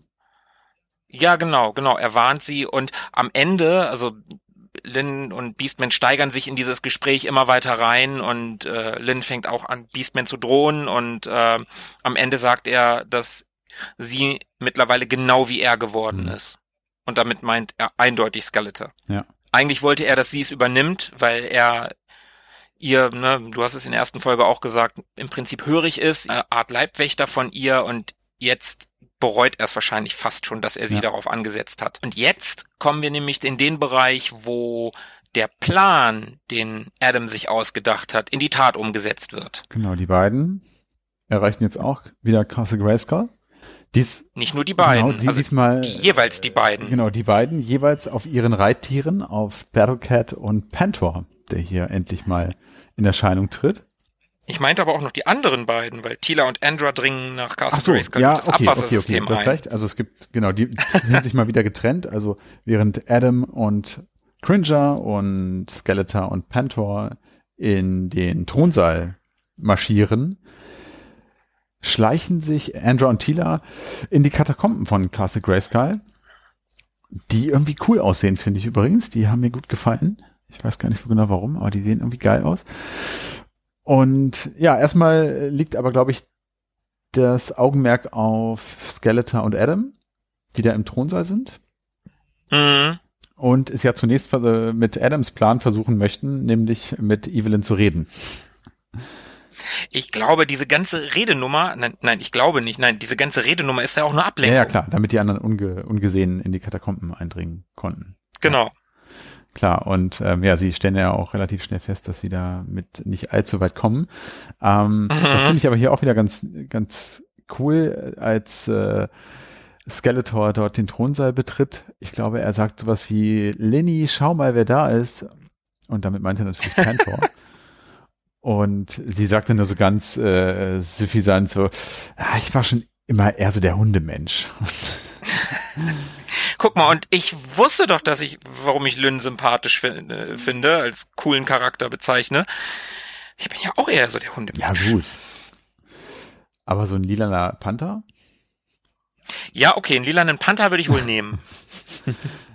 Mit dem könnte ich morgens immer zur Arbeit reiten. Also das ist ganz geil und es kommt dann natürlich auch wieder zu immer epischer werdenden Kämpfen und es kommen dann auch wieder so geile Sprüche irgendwie, wo Lynn dann sagt, meins ist größer, also Skeletor bringt natürlich auch ein Schwert mit und bringt nicht Adam, Adam bringt ein Schwert Adam? mit. Ja, stimmt. Ja, ja, stimmt. Adam, Adam. Adam hat das Schwert dabei, auch schon kein kein kleines Schwert, aber auch dass jetzt Evelyn als Frau sagen kann, haha, meins ist größer, ist halt auch einfach geil, ne? Das, ja, das stimmt, das ist ganz geil. Sehr, sehr cool. Also man merkt total, Evelyn ist sich so sicher. Ich meine, sie ist ja auch viel mächtiger als die beiden. Ja. Ne? Also die, das, das ist einfach, die, die spielt mit denen eigentlich, ne? Das ist so. Und äh, in den Katakomben parallel treffen Andra und Tila auf unter anderem Spycore, mhm. auf Webster, auf Clawful und auf Blade. Mhm. Die Figur aus dem Kinofilm. Das fand ich sehr, sehr cool. Ja. Dass man den noch mal gesehen hat. Auch wenn es nur ganz kurz mhm. war. Also das war sehr geil. Ja. Und ja, mit denen schlagen sich da so ein bisschen rum und schaffen es ja auch, die ja, zu besiegen die landen dann da irgendwie in der Kanalisation und werden weggespült. Aber es ist ein ganz cooler Kampf, finde ich. Also gerade Spycore mit seinen ja, scheinbar unendlichen äh, äh, was sind das, Nägeln oder so, die er da verballern mhm. kann, ist schon ganz geil. Und auch Webster ist ein cooler Charakter eigentlich. Ja, ja, ich finde Webster eigentlich auch, also hier, äh, die werden halt alle ein bisschen verschenkt. Ja, ja, die ne? werden ziemlich, sehen ziemlich alt aus. Äh, so alt sehen die gar nicht aus, die sehen erst alt aus, als Duncan mit dem Orlax um die Ecke kommt. Ja, stimmt weil der, wie auch immer Duncan das gemacht hat, der hat sich irgendwie als Skeletor, als Skeletor bei ihm gewesen ist, hat er den Orlax gequält und dann hat sich Man at Arms ein bisschen um ihn gekümmert und jetzt scheinen die beide äh, dicke Buddies zu sein. Steht hier bei mir auch in der Liste, Duncan und Orlax gleich Buddies. ja, und der schnappt sich halt äh, die vier oder zumindest nacheinander und schmeißt die dann ins Wasser und äh, ja, dann gibt's ein Wiedersehen mit mit Daddy, ne? Ja. Sehr cool. Auf jeden Fall, das ist super geil. Ja, und dann geht's halt im Thronsaal weiter, da wird wieder gekämpft, da wird gezaubert und äh, ja, das ist alles so hm, äh, Action, Action, Action. Also ist, ein, ist coole Action. Mhm. Man hätte es auch zwischendurch ein bisschen kürzer halten können, finde ich. Ging mir genauso. Sie überspannen den Bogen an der ja. einen oder anderen Stelle. Ja. Das meine ich von mit immer epischer. Es wird halt immer verrückter, immer größer, immer, immer mehr immer länger. Da hat's mich zwischendurch auch ein bisschen verloren, als dann so die Verhältnismäßigkeiten irgendwann anfingen auseinanderzudriften. Also so zwischen Faustkampf und äh, so Lichtstrahlen, Energiestrahlen und Schwertern und dann aber Aussagen wie äh, ich kann Raum, Zeit und Existenz und so äh, beeinflussen mhm. oder dafür sorgen, dass sie aufhören. Dann fehlte mir so ein bisschen die die Erdung. Also mhm. was will jemand mit einem Faustschlag bitte ausrichten, wenn jemand anders sagt, äh, ich kann die Existenz als solches einfach mal annullieren. Mhm. Mhm. Gut, wir sind noch nicht beim Apex angekommen, aber äh, es äh, entwickelt sich ja nach und nach in die Richtung. Was soll dann bitte ein Faustschlag oder ein Tritt? Diese Kämpfe erinnern mich, mich etwas verloren. Diese Kämpfe erinnern mich ein ganz bisschen an, an die Kämpfe zwischen äh, äh bei Family Guy mit ähm, mit dem Hahn. Dieses nicht enden wollende. Ja, genau. Okay, aber also ein bisschen, also es passieren ja hier aber trotzdem noch manchmal coole Sachen zwischendurch, wie wie Skeletor mit seinen ähm, mit seinen Teleport ähm, ja. also dieses Portal-mäßige, mhm. diese diese Portale, die er aufmachen mhm. kann, was er damit so macht und eine krasse Szene ist auch wieder wie Pantor auf Evelyn zu rast und sie anspringen will und sie verwandelt ihn in Stein, er fällt auf den Boden und zerbricht einfach. Stimmt, er ist tot. Ja. Und Skeletor und Skeletor rastet halt in dem Moment völlig aus und schreit sie an und sagt, dafür bringe ich dich um. Und ich denke so, haben wir jetzt gerade tatsächlich etwas gesehen, was Skeletor mhm. liebt? Ja, ja, genau. Stimmt, ja. Also da, da, da retten sie dann wieder so die Momente so ein bisschen. Mhm. Mhm. Ansonsten hätte der ein oder andere Kampf oder die, gerade dieser Kampf auch wieder bisschen kürzer ausfallen kann. Ja. Haben wir schon über Pickboy und Goatman gesprochen? Nee, die kommen jetzt, die kommen jetzt, weil es gibt, es geht nämlich tatsächlich wieder in die Kanalisation. Mhm. Äh, Tila äh, will Man at Arms den den äh, Plan, also ne, die wollen die wollen sich austauschen und hey Papa, du bist wieder da, bla bla bla. Und dann kommen halt Goatman und Pickboy und Tila sagt, und das finde ich so geil, was Handlange angeht, sind wir auf einem Tiefpunkt. Ja. Perfekt. und dann, dann will, will Goatman die irgendwie beleidigen und sagt, ich kann keine Wortspiele, töte sie. Ach ja. Was sagt er im Englischen, Philippe? Äh, sowas wie, ach ja, und du siehst aus wie, ach ja, äh, du, du, du bist, äh, we don't do puns. Ganz großartig. Kennt ihr die Geschichte von Pickboy? Ja. Aus dem Film. Nee, ich nicht. Erzähl. Äh, da gab's, als der Film 87 gedreht wurde, gab's ein Gewinnspiel. Ich weiß nicht genau wo. Ich hätte es vielleicht vorher recherchieren sollen, ähnlich wie ich zu Wunder recherchiert habe. Gab's ein Gewinnspiel für den Film. Ein Kind, das dieses Gewinnspiel gewinnt, bekommt eine Rolle im Film. Und dann war halt die Frage, okay, wie bringst du jetzt ein Kind in diesem Film um? Und dann hat er einfach ein Kostüm gekriegt, nämlich Pickboy. Und das wurde auch gedreht. Es gibt auch Bilder vom Set, wie dieser Junge in diesem Kostüm am Set ist, mit, mit einer, mit so einer, mit so einem Speer oder so. Das hat's aber nicht in den Film geschafft. Vielleicht wurde auch nicht alles gedreht, weiß ich nicht genau. Auf jeden Fall, es gibt Bilder davon. Mhm. Äh, und den haben sie jetzt in dieser Serie wieder aufgenommen. Das finde ich halt auch gar, ganz, ganz großartig. Auf jeden Fall. Richtig cool. Genau. Die werden aber auch relativ schnell abgefrühstückt. Ne, werden sie gar nicht, ne? Die, die können sich relativ gut halten. Ja. Was rede ich denn da? Äh, Andra hält die dann auf. Äh, Tila und Duncan können sich aussprechen, so für einen Moment. Mhm. Und Tila hat Zweifel, ob sie Sorceress werden kann. Und weil sie ja nicht mal hinbekommen hat, die, die Eternians zu rufen. Und Duncan sagt daraufhin, doch, das hat wohl geklappt, ich habe dich gehört. Und das bringt Tila dann dazu, endlich an sich zu glauben. Und dann macht sie sich auf den Weg in die Katakomben, um Sorceress zu werden. Und dann sind wir wieder draußen, vor der Burg. Und die Armee taucht auf. Die Armee von König Randor, der übrigens genauso wie in der allerersten Folge Faker auf Stridor Mhm. ist jetzt Randor auf, auf Stridor. Und diese, die, dieser Huf Ja. des, des Roboterpferdes, wie das so auf den Boden stampft, ist genau das, sieht genauso aus. Also ist wahrscheinlich auch genau dieselbe Sequenz, aber irgendwie cool, dass sie es nochmal verwendet haben. Ja, total.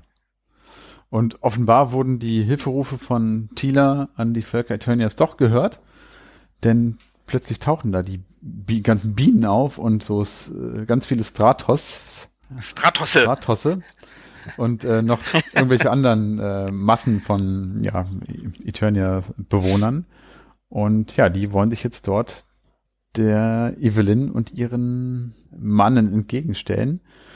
Und Naja, noch gibt's keine Mannen. Die wollen sich erstmal nur Evelyn und ja, so ein Speaker entgegenstellen. Das ist ja alles noch machbar, ne? Also Evelyn vielleicht nicht, aber. Ja, und Tila kommt bei der Quelle der Transformation an und dort wartet schon oder taucht auf der Geist ihrer Mutter tatsächlich. Und da gibt's eine Unterredung zwischen den beiden. Und sie erzählt ihr, dass sie halt ihr sterbliches Leben aufgeben musste, um in im Lichte Soas wiedergeboren zu werden. Ja, die Tila ist da nicht so begeistert von und warum sie abgehauen ist und äh, macht ihr halt schwere Vorwürfe, dass sie ohne Mutter aufwachsen musste. Und äh, die Sorceress sagt ja, aber hey, ich war immer da. Ja. Ich war immer da. Und das fiel mir ganz schwer und am die Sorceress nimmt ihre Hand. Genau, aber äh, die Sorceress sagt ihr auch noch, dass Tila sich darüber bewusst sein soll, dass wenn sie in das Wasser steigt, dass sie auch zu Sorceress wird und dass sie dann das Schloss nicht mehr verlassen kann und sie das nicht einfach nur so machen Mhm. soll. Und dann kommen wir in den nochmal in den Thronsaal. Adam und Skeletor kämpfen immer noch gegen Lynn. ja. Und dann verwandelt sie Beastman in so eine Art Battlecat. Das fand ich auch ja, total stimmt, krass. fragt ja noch, ne, ob er, ob er heute lieber Beast oder Mensch sein möchte. Oder Mann. Ja, genau, das hat sie ihn vorher mal gefragt irgendwie. Mhm. Äh, und dann sagt er ja, hier, heute will ich Beast sein. Genau, ja. Und dann verwandelt sie ihn. Das ist auch total abgefahren. So ein bisschen wie einer von diesen Ghostbusters-Hunden sieht er aus. Ja, stimmt, stimmt. Sehr bullig und ja, auf allen Vieren. Ja, und dann äh, mit, mit ihrer Macht äh, hält Evelyn dann Skeletor fest und die haben eine Unterredung und äh, Lynn ist ihm halt klar, sowas von klar überlegen und da kommt halt wieder so dieser, ja, diese, äh, das vorher halt angedeutet wurde, ähm, Lynn redet davon, dass Skeletor sie gedemütigt hat, dass er sie misshandelt Mhm. hat und das, das ist schon ganz schön krass. Skeletor sagt dann noch zu ihr, dass er sie geliebt hat. Mhm. Und Lynn sagt, du bist gar nicht fähig zu lieben. Mhm. Und da denke ich dann auch, ah, ich, ist das Skeletors Versuch, irgendwie da rauszukommen? Oder glaubt er wirklich, dass er Lynn geliebt hat? Tja, wahrscheinlich war es nur ein Versuch. Ja, Das wahrscheinlich. ist alles nur ein Versuch bei, von Seiten Skeletors. Außer das mit Da ist Pantor. er konsequent. Außer mit Pantor, da wird er ein Stimmt. bisschen menschlich. Ja, das stimmt. Ja, das Da stimmt. zeigt er echte Gefühle.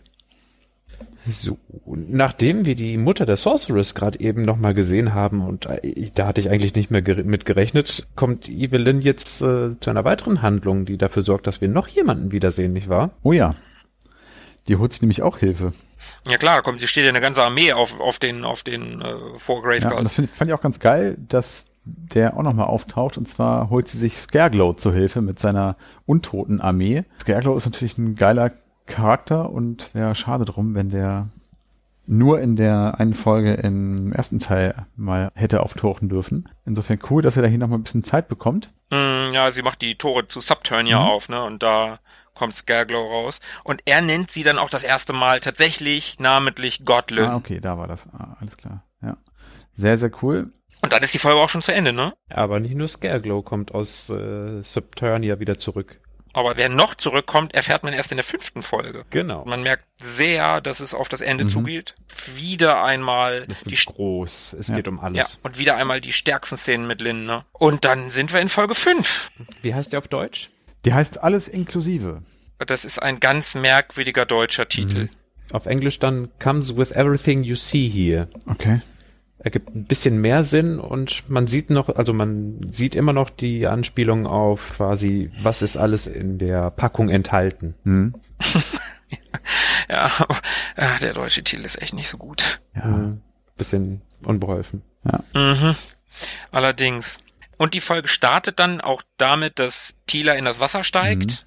Und da zeigt sich auch mal wieder die sehr gute Qualität und das sehr gute Design der Serie und wie sich das niederschlägt in den Animationen und Effekten. Das gefällt mir wirklich sehr, sehr gut. Sieht richtig cool aus. Diese ganzen, Ja. äh, ja, dieser Verwandlungsprozess im Prinzip. Das sieht echt, echt cool aus. Ja, und sie hat dann ja nochmal so eine, so einen Schnelldurchlauf dieser Vision, die auch Evelyn gesehen hat. Also mit der Schlange, die Soa beißt und Soa fällt ins Wasser und äh, explodiert. Also es gibt, gibt eine Explosion. Genau, das hatte ich ja in der ersten Hälfte auch schon gesagt. Dieser Mix aus diesem klassischen Cartoon und dieser modernen CGI-Ästhetik, das funktioniert einfach total gut, finde ich. Das stimmt. In der Serie funktioniert das fast immer richtig gut. Es gibt so ganz wenige Szenen, wo ich gedacht habe, nee, aber das ist schon echt gut. Also der, Ja, da bin ich jetzt ein bisschen nörgelig, da falle ich jetzt mal aus der Reihe, weil ich manchmal das Gefühl habe, dass zum Beispiel im Vordergrund, also im Vordergrund sieht man dann, wie klassisch so immer auf zwei animiert wird, also zwölf Bilder in der Sekunde und im Hintergrund sind aber Computeranimationen gleichzeitig, die dann mit mehr Bildern animiert sind und dann fällt das umso mehr auf, also dann sieht man die Diskrepanz. Da äh, stoße ich mich ein bisschen dran, wenn das passiert. Aber ansonsten Ja, okay, verstehe ich. finde ich die Animationen für sich total cool und eigentlich bin ich als Anime-Fan so, dass ich mich schnell mal an amerikanischen Designs störe, aber bei der Serie überhaupt gar nicht. Das haben die richtig gut gemacht und deswegen finde ich auch das Character-Design und so das Handgemachte eigentlich auch ganz gut. hm. Das ist eben nur die Mischung. Die Serie hat ja aber auch einen sehr Anime-Look irgendwie, oder? Also, Schon, ja. ja, doch, doch schon. Ja, finde ich, finde ich schon. Also klar, man merkt schon, dass es eine Ami-Serie ist, aber es ist auch definitiv von, von Anime inspiriert. Ja, das merkt man. So, und während draußen vor Grayskull die Schlacht tobt, man sieht da auch diverse Kampfszenen, Marlena rettet den König, in, im, also Marlena fliegt im Talent Fighter, sie ist ja schließlich Astronautin und Pilotin, ähm, und rettet den König. Die haben sich übrigens in der, in der letzten Folge ausgesprochen, das haben wir gar nicht erwähnt, die sind wieder, wieder zusammen, die sind wieder ein Paar. Und im Thronsaal kämpfen Skeletor und Adam mit Cringer weiter gegen Godlin und Beastman. Und da ist dann das x-te Mal oder das nächste Mal, dass äh, Adam von Skeletor gerettet wird. Das ist, Tobi, du hast das schon gesagt, immer ein bisschen weird zu sehen, wenn Skeletor Adam rettet, oder? Ne? Das ist irgendwie schon komisch. Ja.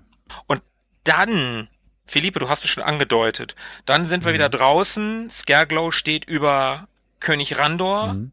und dann kommt ein Schal, ein roter Schal, der die Axt von Scareglow zurückhält, bevor sie König Randor töten kann. Und wer ist wieder da? Der kleine Trollaner.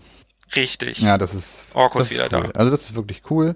Da freut man sich wirklich richtig, weil man ja im ersten Teil das ja gar nicht so richtig äh, glauben wollte, dass Orko jetzt wirklich sich da geopfert hat und tot sein soll. Und das meinte ich vorhin ja auch mit diesen Wendungen, die permanent irgendwie kommen, dass man sich eigentlich immer erstmal gar keine Sorgen machen braucht, weil meist das letzte Wort da noch nicht gesprochen ist. Und so auch hier, Orko ist also wieder da, denn mit dem Öffnen von Subternia konnte auch Orko wieder auferstehen, sozusagen. Und ja, mischt da ordentlich mit. Ja, aber so richtig. Ich meine, der ist ja nicht nur einmal da, der ist gleich dreimal da am Anfang. Genau, Ne? der ist im Palast, der ist vor dem Palast. Und in den und Katakomben. Katakomben. Und er ist halt auch nicht mehr der trottelige Zauberer, dem alles misslingt, sondern er scheint in der Zwischenzeit ordentlich dazugelernt zu haben und ihm gelingt alles und er kann also den Skerglow äh, da mit äh, Leichtigkeit einfach besiegen. Und zwar auch auf eine coole Art, die man schon aus der ersten Folge kennt, glaube ich, ne? Mit diesem, mit diesem, mit dieser Kugel, mit Ach so. dieser Blase. Ja, ja, ja, genau, genau. Mhm, mhm, wo er, wo er Cringer aus Versehen drin einschließt. Ja, genau. Da ist er ja noch der alte Orko, dem alles äh, misslingt und da schließt er Cringer in so eine Blase ein und fast würde er da dann ersticken.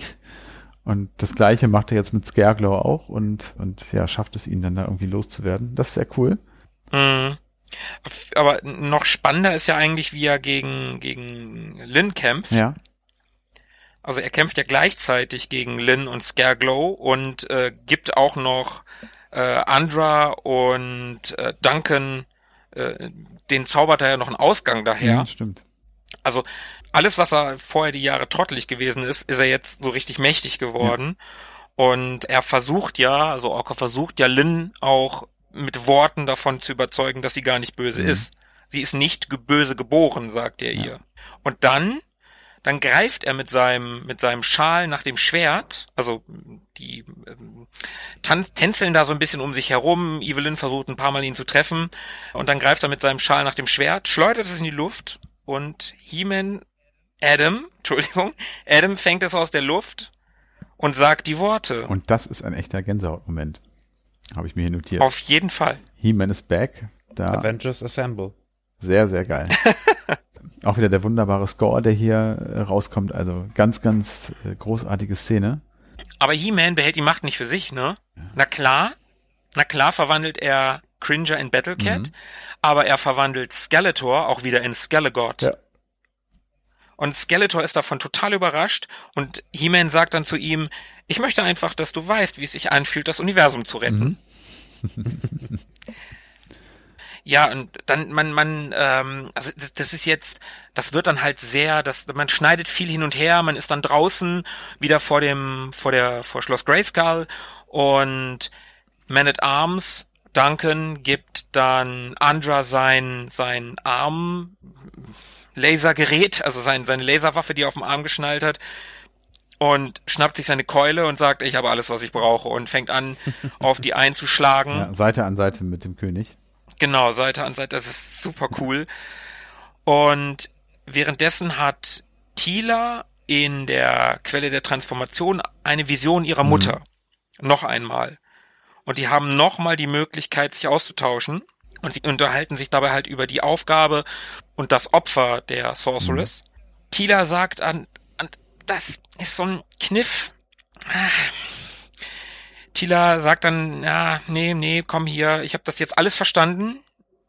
Du hast alles aufgegeben, aber die Sorceress muss sich gar nicht trennen. Die Sorceress muss nicht loslassen. Die Freunde der Sorceress, die Freunde sind die Stärke. Mhm. Die beiden umarmen sich, die Sorceress löst sich auf. Und Tila will als Sorceress nicht nur die Macht, sondern auch Eternia beschützen. Und sagt dann, den Satz finde ich cool, wir haben die ja, Kraft. Das habe ich mir auch aufgeschrieben. Das fand ich super gut. Ich weiß aber nicht, was ich davon halte, dass Tila für sich beschließt, also, nee, ich bin jetzt der Sorceress, aber für mich gilt dieser, dieser, ich muss in der Burg bleiben Ich nicht. find's cool. Jo, Ja? Ich find's gut. Also das, Erzähl mal. äh, ich finde erstmal über, wieder eine Wendung, wieder überraschend erstmal. Das fand ich einen, einen coolen Mhm. Moment, wie, also das reiht sich da ja ein in diese ganzen vielen anderen Wendungen und gibt Tila auch nochmal eine, eine, so eine Spur von, pa, nicht mit mir. Warum denn, ne? Warum nicht einfach beides? Ha. So.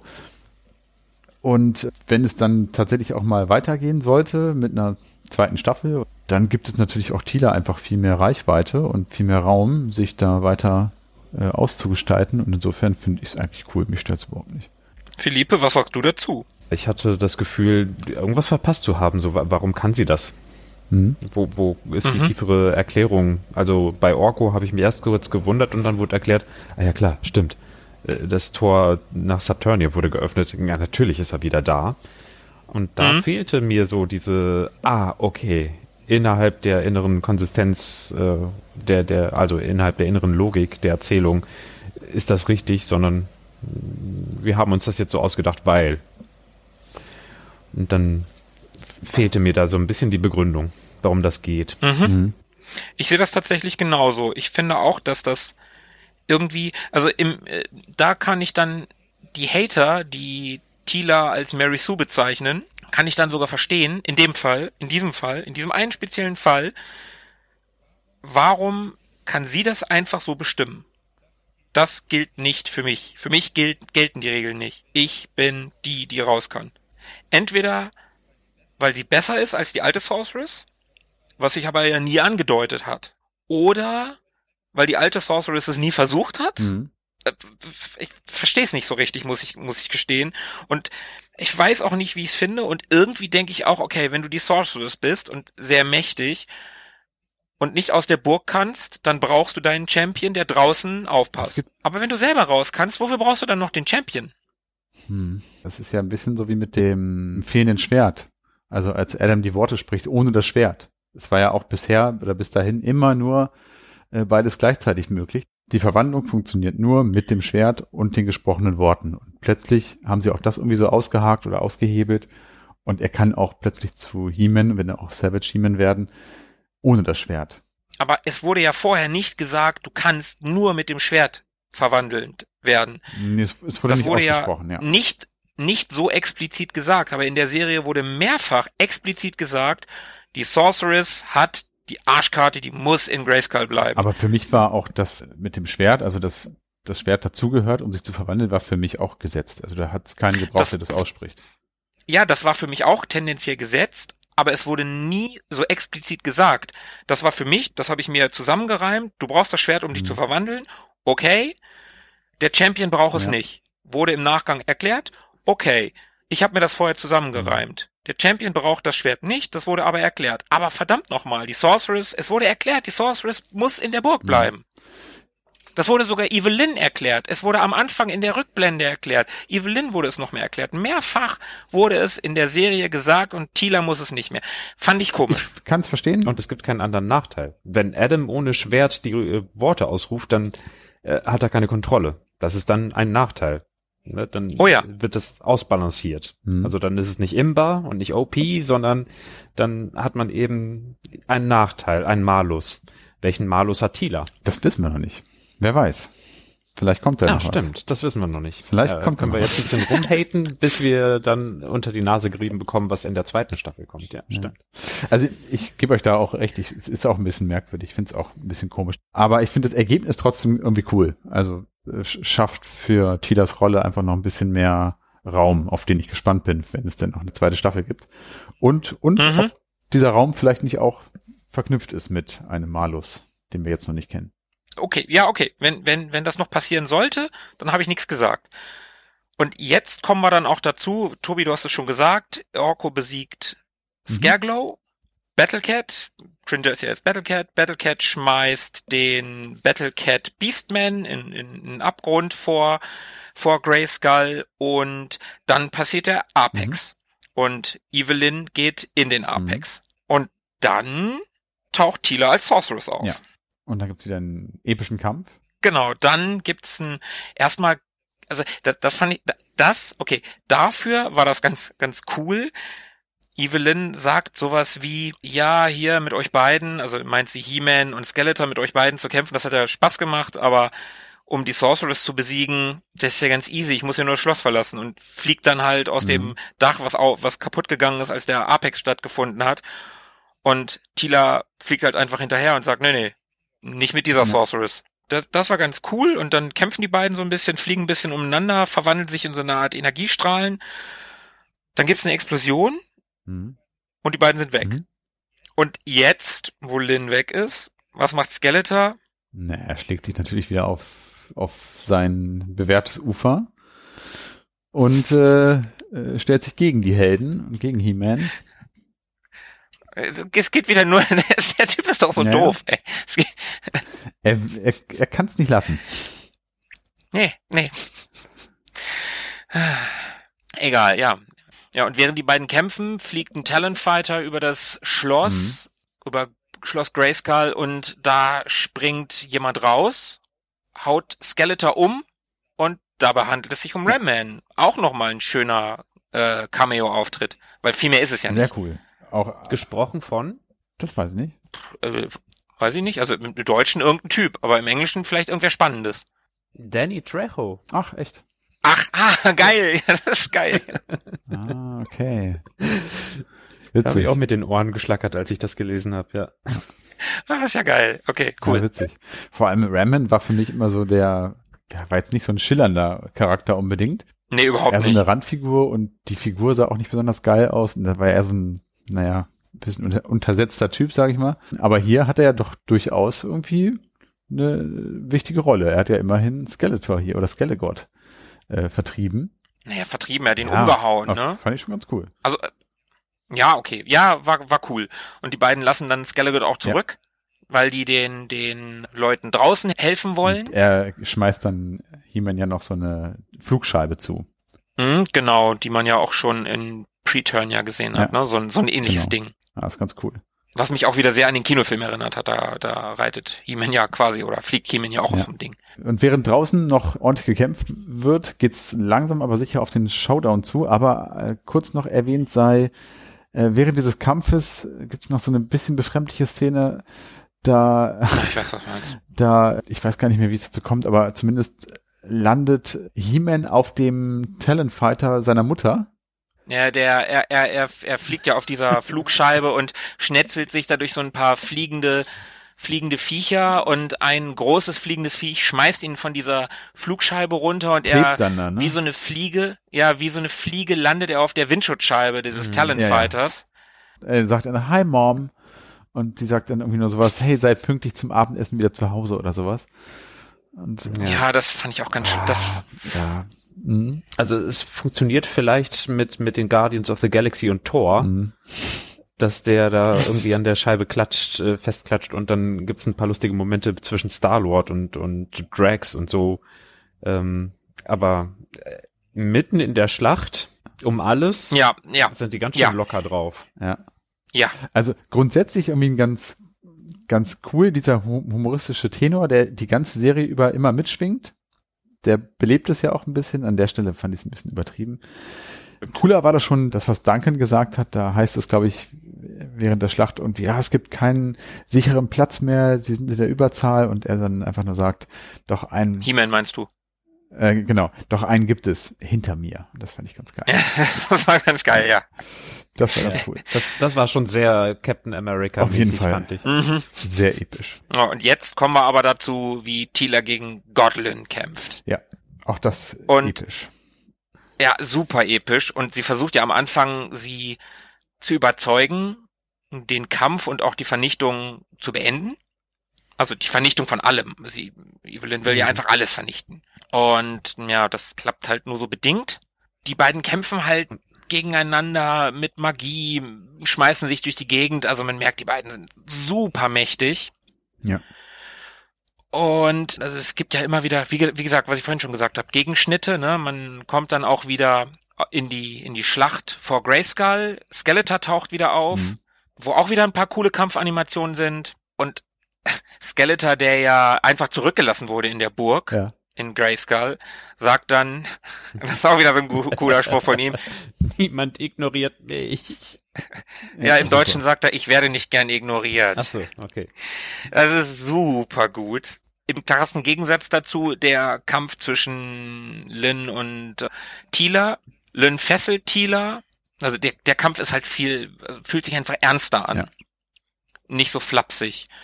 Und während Tila gefesselt ist, beginnt Lynn den Himmel zu verdunkeln. Also das, das, das passiert natürlich nicht so super schnell. Also auch dieser Kampf hätte vielleicht ein bisschen kürzer gehalten werden können, oder? Ja, total. Es artet alles mal so ein Ja. bisschen aus.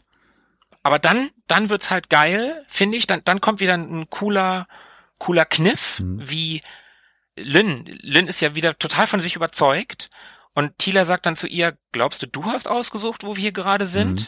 Ich habe das ausgesucht. Und jetzt zeige ich dir die Vision. Das ist so eine Sphäre für sich. Die sind da ja gar nicht irgendwie, wo, wo alle anderen sind, mehr oder weniger, sondern. Genau, genau. In diese Explosion, die, äh, wo die sich in Energiestrahlen verwandelt haben, genau, das äh, muss man natürlich dazu sagen. Die sind an diesem See aus der Vision. Ja. Auf dieser Ebene, da ist dieser See, wo Soa von der Schlange getötet wurde und ins Wasser gefallen Ja. ist. Tila sagt ihr halt, ey, das ist, ich habe ausgesucht, wo wir hier gerade sind. Glaubst du, du hast hier die Kontrolle? Ich habe die Kontrolle. Und dann zeigt Tila Lynn, wie die Vision, wie sie, wie Tila die Vision sieht. Und dann ist es halt nicht vorbei, als Soa in das Wasser fällt. Und es gibt diese Explosion gar nicht. Soa fällt ins Wasser, es klatscht und dann unter einem mega Farbenspektakel wird der Vogel, wird Soa als Gottheit wiedergeboren. Und Tila sagt dann auch zu ihr, ja, das Universum ist Chaos, aber es ist auch Liebe und Lynn sagt dann, es ist magisch und das ist schon echt ein cooler Mhm. Moment. Und dann gibt Lynn die Macht ab. Ja. Und das habe ich jetzt so abgehandelt. Das ist wirklich, das ist eine ganz, ganz tolle Szene. All das, was so mit, mit Lynns Entwicklung gewesen ist. Also sie schaut in den Abgrund äh, immer länger und immer länger und äh, eigentlich schaut der Abgrund in sie hinein. Ähm, das wird jetzt so, so ein bisschen aufgehalten und, und äh, Tila gibt ihr so dies, das Urvertrauen wieder zurück, dass nicht nur alles Chaos und Schmerz und keine Ahnung was ist, Mhm. um sie da ein bisschen rauszureißen aus dieser Abwärtsspirale. Ja. Genau. Es gibt da auch Liebe und es gibt halt, hey, das Universum ist magisch. Ja, ja. Wie der Phönix aus dem See. Ja, genau. Also nicht Asche, sondern See. Und parallel gibt's noch einen zweiten epischen Kampf, nämlich natürlich den zwischen äh, He-Man und Skeletor. Denn Skeletor, Naja, Kampf. ja, also, oder es ist vielmehr so, Skeletor sieht jetzt im Prinzip die finale Konfrontation und möchte mit He-Man gerne kämpfen, um den, Ja, er sagt ja auch so geil, He-Man und Skeletor gefangen in einem ewigen Kampf. genau, also er reitet da immer noch drauf rum, auf dieser Masche irgendwie äh, He-Man besiegen zu wollen und will das jetzt endlich beenden, aber äh, He-Man möchte nicht. Er hat keine Lust zu kämpfen. Und es gelingt ihm tatsächlich, Skeletor loszuwerden und der schmeißt ihn im Prinzip einfach weg. Weit weg. So richtig weit. Weit weg, also so richtig hinter die, hinter den Horizont so ungefähr.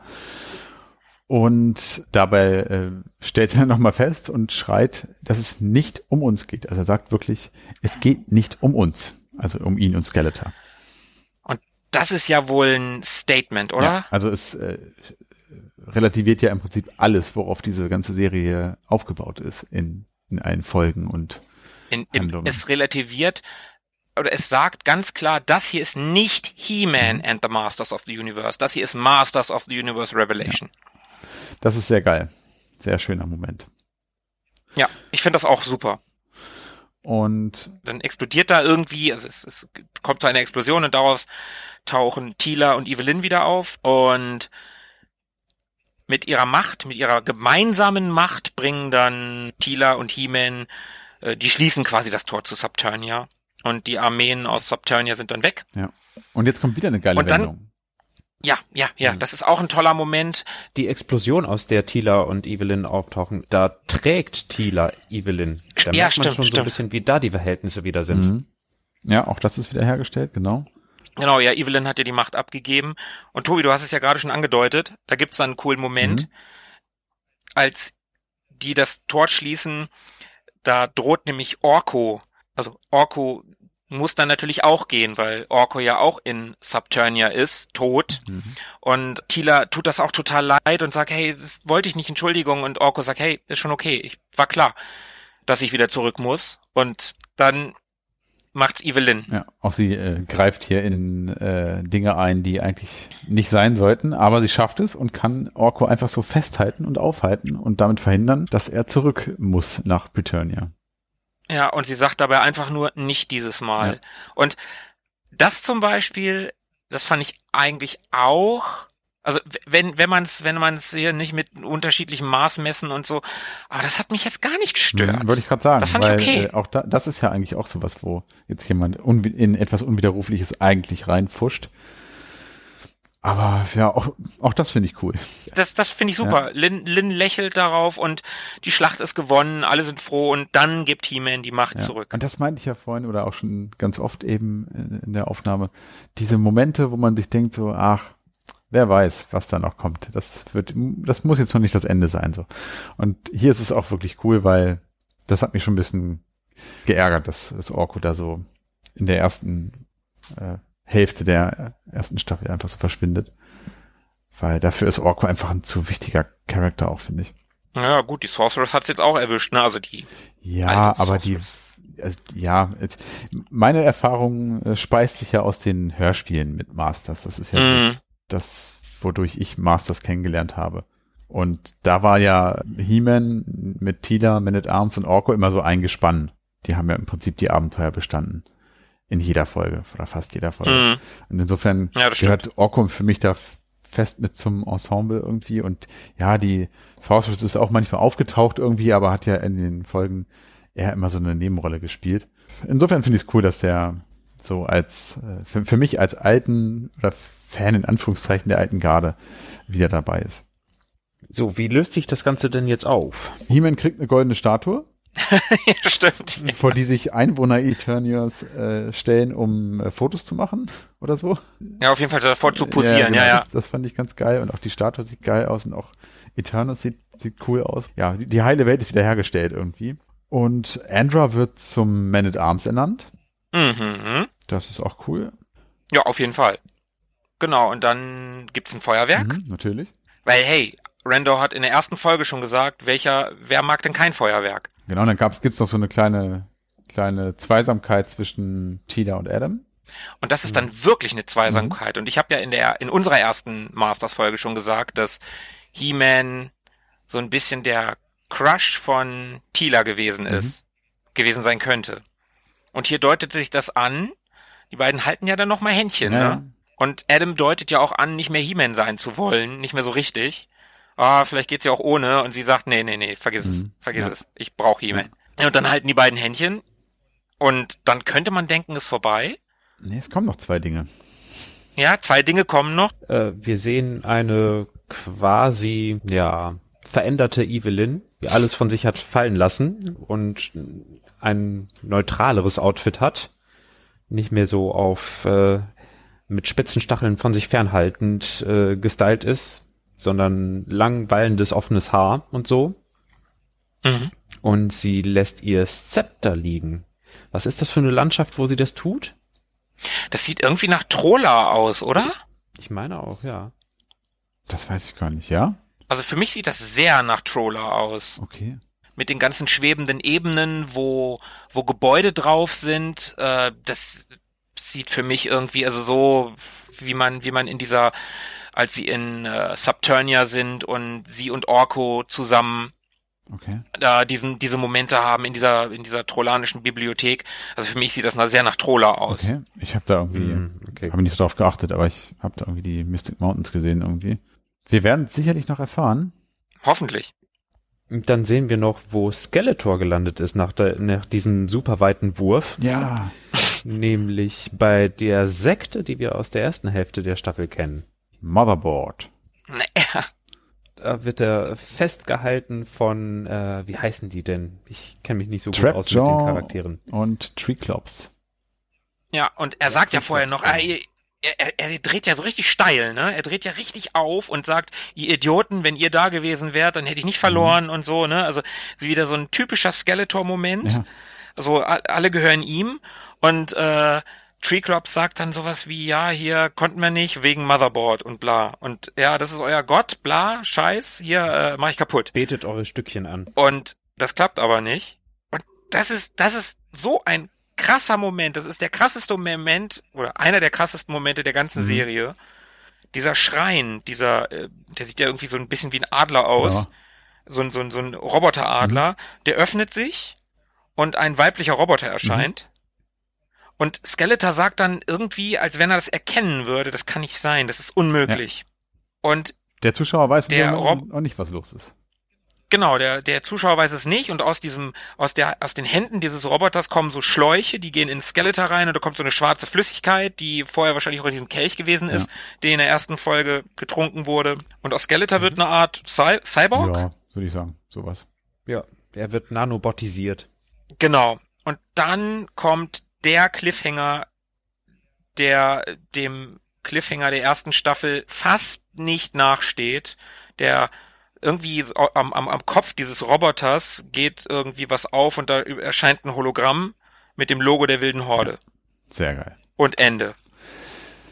Wow, wieder eine dieser Wendungen. Krass. Ey, das, also das, das muss ich jetzt gleich mal sagen, ne? Das Motherboard, ich habe in der ersten Folge von uns gesagt, äh, so geil doof, ne? Ich habe ich hab's für ich hab's für eine, für geil, ich weiß nicht genau, zwei Sekunden wirklich Kacke gefunden mhm. und dann habe ich gedacht, nee, ist voll geil, ist voll geil doof. Mhm. Und dass das Motherboard nicht doof ist, sondern dass das Motherboard irgendwie zur Horde gehört und dass das gar nicht so ein so ein Kult ist, ja, Motherboard, wir machen irgendwas, Hauptsache die folgen uns, sondern dass das echt ist, dass das wirklich was ist, was die anbeten müssen, mhm. weil das Macht hat. Nie hätte ich das gedacht. Ja, Aber ich find's mhm. geil. Fand ich ganz, ganz stark. Ja. Wirkte erst wie so eine Wegwerf äh, Szene, so ja, ja voll. Irgendwen trefft irgendwen trefft ihr auf eurem Weg, irgendein Hindernis, bla bla, äh, ist nur Weg zum Ziel. Aber auch gleichzeitig so absurd, dass man sich schon fragen kann, naja, würde man das jetzt so ausgestalten und sich sowas Absurdes einfallen lassen, wenn es nur so Wegwerf-Content ist? Das ist ja schon sehr speziell. Gute Frage. Ja man am Ende speziell. eines Besseren belehrt, ja. ja. Ah, geil. Ja, und da, Tobi, dann nehme ich das auf, was du gesagt hast. Vielleicht kommt ja, wenn denn eine zweite Staffel kommt. Ich hoffe es nach dem Cliffhanger sehr. Mhm. Noch eine Erklärung. Vielleicht hat Tila irgendwelche Nachteile dadurch. Keine ja. Ahnung. Ja, sehr geil. Also da war ich auch wirklich äh, sehr, sehr überrascht. Also auch, also jetzt äh, Skeletor am Ende nochmal auftaucht, okay, der kann ja nicht einfach weggeworfen werden und dann äh, bleibt man irgendwie im Unklaren, was mit dem passiert. Das habe ich war ich jetzt nicht so überrascht, dass er nochmal auftaucht und auch, dass er sich da vielleicht bei seinen Schergen wieder einschleimt. Ja, okay, kann man auch wie noch nachvollziehen, aber dass die ihn nun plötzlich ähm, ja sich quasi gegen ihn stellen und zum Teil ihrer Motherboard äh, Sekte machen, indem sie ihn da zum Cyborg äh, um, umbauen und dann auch noch Hordak auftaucht, beziehungsweise das Hordak-Symbol. Das äh, fand ich schon krass. Ja, das war richtig krass, das war auch richtig geil. Also Hui, Fazit, super gute letzte Folge. Ne? Ja. Lynn wird geläutert. Ja. Ich hoffe, wir haben sie nicht zum letzten Mal gesehen. Wie gesagt, das einzige, das, diese Regeln der Sorceress, mhm. das, nee, das weiß ich nicht. Das finde ich nicht so geil. Das ist so, das ist so, warum ich Superman langweilig finde, weil einfach zu mächtig. Mhm. Unbesiegbar. Ja. Das ist dann einfach Deus Ex Machina. Also irgendwie, mhm wir, wir wollen das jetzt so, weil wir wollen. Aber es passt irgendwie, finde ich, ganz gut zu, zu so vielen Punkten in der Serie. Also all diese Wendungen, die ich jetzt irgendwie so ein paar Mal erwähnt habe, sind ja immer Auswege aus vermeintlich aussichtslosen Situationen, mit denen man sich eigentlich abfinden müsste. Orko ist tot, Adam ist halbtot, Orko muss zurück ins Reich der Toten und so weiter. Und überall wird ja ständig eingegriffen und alles wieder relativiert. Mhm. Und insofern. Naja, alles. Vieles. Fisto, wir wissen nicht, was mit Preturnia ist. Roboto, also sind schon so ein paar Sachen, wo ich sage, da wird nicht alles relativiert, was da. Und die Sorceress kommt auch nicht zurück. Nee, es gibt ja eine neue. Es gibt ja eine neue, alles ja. gut, alles gut. Okay. Wie fanden wir es denn jetzt so im, im Ganzen? Tobi, du hast, du hast schon gesagt, du fandst die zweite Hälfte besser als die erste. Ja, ein bisschen actionlastiger. Also besser weiß ich gar nicht. Ich fand, fand die Charakterzeichnung im ersten Teil auch cool. Ich fand die zweite, glaube ich, ein bisschen cooler, weil die Wendungen einfach noch unerwartbarer waren. Mhm. Und insofern noch ein bisschen mehr Spannung drin war. Die Kämpfe hätte ich mir auch ein bisschen, ja, hätte man ein bisschen, bisschen kürzer fassen können. Das war schon sehr in die Länge gezogen teilweise. Dafür hätte man vielleicht anderen Nebencharakteren ein bisschen mehr, ein bisschen mehr Raum geben können. Aber ansonsten insgesamt das ganze Paket fantastisch. Ja. Philippe? Hau mal raus, komm jetzt hm. hier. Du, du warst ja beim letzten Mal der kritische von uns. Also ich würde sagen, das, was du schon ein paar Mal angesprochen hast, ein paar Action-Szenen hätte man gut kürzen können. Mhm. Also das ganze optische Spektakel war, war schon in Ordnung, aber die, der Spannungsbogen in der Erzählung, der hat dann manchmal ein bisschen gelitten. Da ist die Spannung ein bisschen äh, rausgeraten, dadurch, dass äh, eben diese Längen in der Action waren. Aber abgesehen davon fand ich es gut, welche Dynamiken und welche Bündnisse alle immer wieder neu ausprobiert worden sind und dargestellt worden sind. Da hat die zweite Hälfte der ersten Staffel halt für mich gewonnen. Hm. Okay, krass ich glaube, am Ende des Tages Philippe, du hast in der letzten Folge ja gesagt, ne, habe ich auch schon erwähnt, äh, Evelyn Doppelagentin ist eigentlich gut und so, ne? Ich habe mir im Vorfeld halt ein bisschen was damals äh, nach der nach der ersten Hälfte schon angehört, habe mir Podcasts angehört, habe mir YouTube Videos angehört und das haben tatsächlich viele Leute erwartet, dass Evelyn jetzt gut wird und darum hätte ich das, habe ich dann so gedacht, ja komm, wenn wir das jetzt machen, das ist ja eigentlich langweilig, hm. weil das ja alle erwarten. Und jetzt ist es nicht gekommen und jetzt finde ich es eigentlich ein bisschen schade, muss ich sagen. Hm. Also ich fand, ich fand Godlin cool und ich fand die Entwicklung cool, aber mir hat die, die Evelyn, die, die irgendwie fies und ein bisschen böse ist, aber eigentlich eine gute ist. Das fand ich, das fand ich ganz stark. Das hat mir sehr gut gefallen. Und das hätte ich, davon hätte ich im zweiten Teil gerne noch ein bisschen mehr gesehen. Mhm. Auf der anderen Seite, ich fand die, die Sorceress äh, Lynn super gut und ich fand auch Godlin gut. Das fand ich alles gut. Die erste Hälfte gewinnt vielleicht noch ein ganz bisschen bei mir. Was ich in der zweiten Hälfte ganz interessant fand, Adam musste irgendwie so ein bisschen damit klarkommen, nicht mehr He-Man sein zu können. Mhm. Das, das, das fand ich tatsächlich ganz interessant und als Kind war das ja immer so, oh ja, man wollte ja He-Man sehen. Wer, wer, wen interessiert mhm. Adam? Und hier war es eigentlich eher so das Gegenteil. Ich finde Adam in dieser Serie viel spannender als He-Man. He-Man ist einfach nur, ja, keine Ahnung. He-Man ist halt seine Verkleidung. Er ist halt, ne, man, man sieht ja auch in Preturnia, er rennt da als Adam mhm. rum und nicht als ja. He-Man. Also er ist Adam und das ist ein, einfach, das ist viel spannender. Als Adam hat er viel, viel mehr und viel bessere Sachen zu sagen. Ja. Aber als Ganzes betrachtet fand ich die Serie sehr, sehr gut. Die hat mir sehr gut gefallen, die hat mir sehr viel Spaß gemacht und ich hoffe sehr auf eine zweite Staffel. Ich bin sicher, dass da weitergeht. Was ich aber noch ein bisschen schade fand, und Philippe, das hast du auch im Fazit letztes Mal gesagt, dass du gehofft hast, dass Andra noch ein bisschen weiter ausgebaut wird und die kam echt zu kurz in der zweiten mhm, Hälfte. Das stimmt. Hm. Stimmt, die ist mir überhaupt gar nicht durch den Kopf gegangen. Ich war so sehr mit äh, Lynn und Beastman und Skeletor und so beschäftigt, dass Andra da überhaupt gar nicht vorkam. Ja. Das ist, e, das ist echt schade, weil die haben cool neuen, neu, ja, in Anführungsstrichen neu, ja, den Charakter gab's schon mal irgendwie, aber anders. Aber die haben einen coolen neuen Charakter sich ausgedacht, die haben da echt was Cooles gemacht mit der Freundin von, von Tila und das war auch alles cool, aber irgendwie haben sie in der zweiten Hälfte so, als wenn sie, ja, wir wissen nicht mehr so richtig, ähnlich wie in Preturnia, was machen wir denn jetzt noch mit Roboto, Beastman und Andra? Ja, keine Ahnung, lassen sie gegen Zombies kämpfen. Was machen wir jetzt mit Andra? Ah ja, keine Ahnung, dann wird sie halt Man at Arms. So, ne? So kam mir das vor und das ist ein bisschen schade. Na, vielleicht hat sie ja in der Eigenschaft als Man at Arms noch ein bisschen mehr zu erzählen in der nächsten Staffel, die ja auf jeden Fall kommen wird. Ja, dein Wort in Soas ja. Ohr.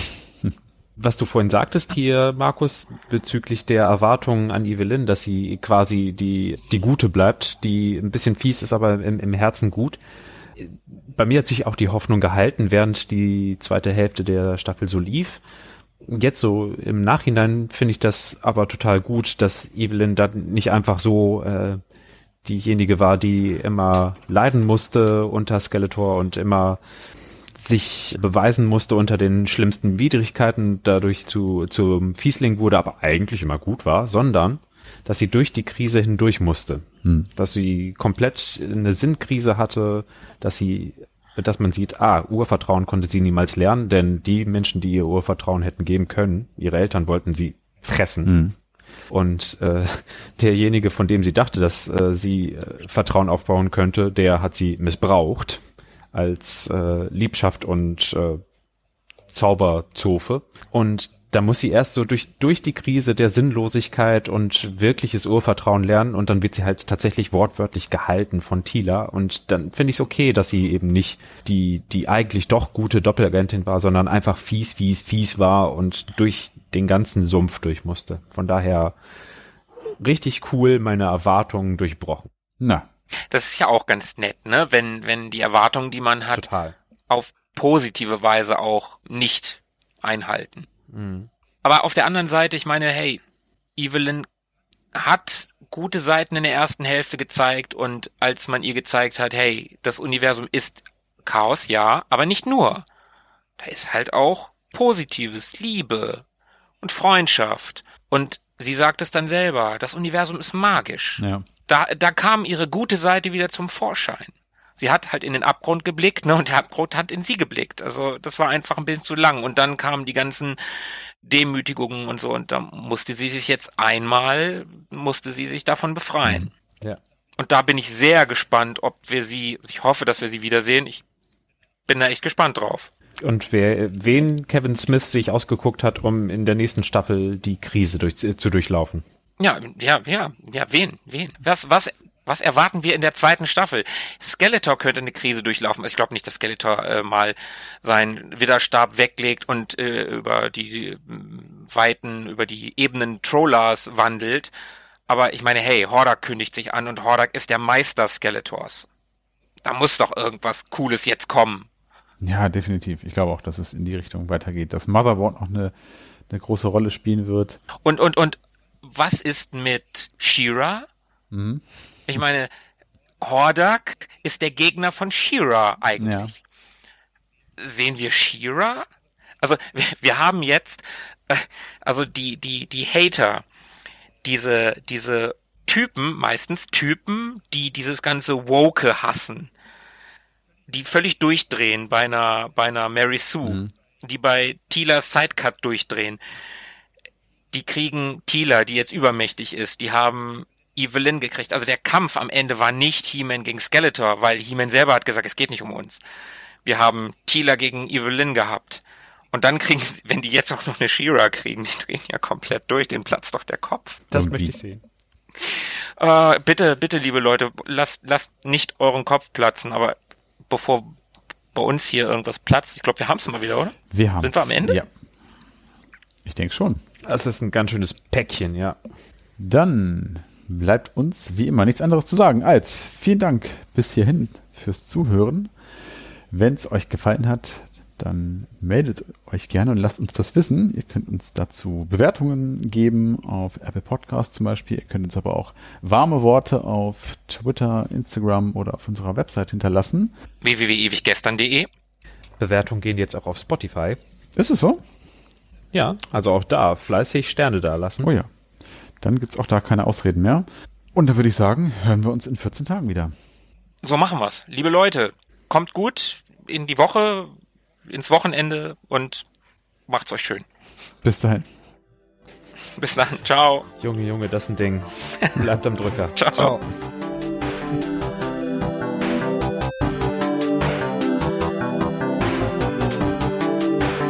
Mögen die Retro Boys mit euch sein. Immer.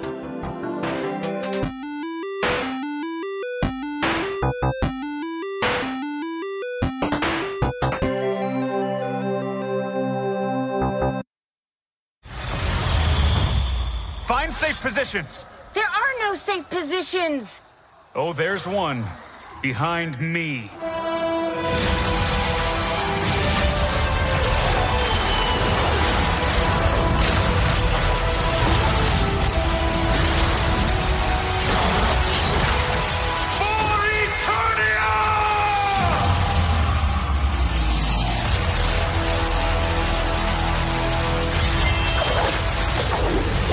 Oh, you guys are in trouble now.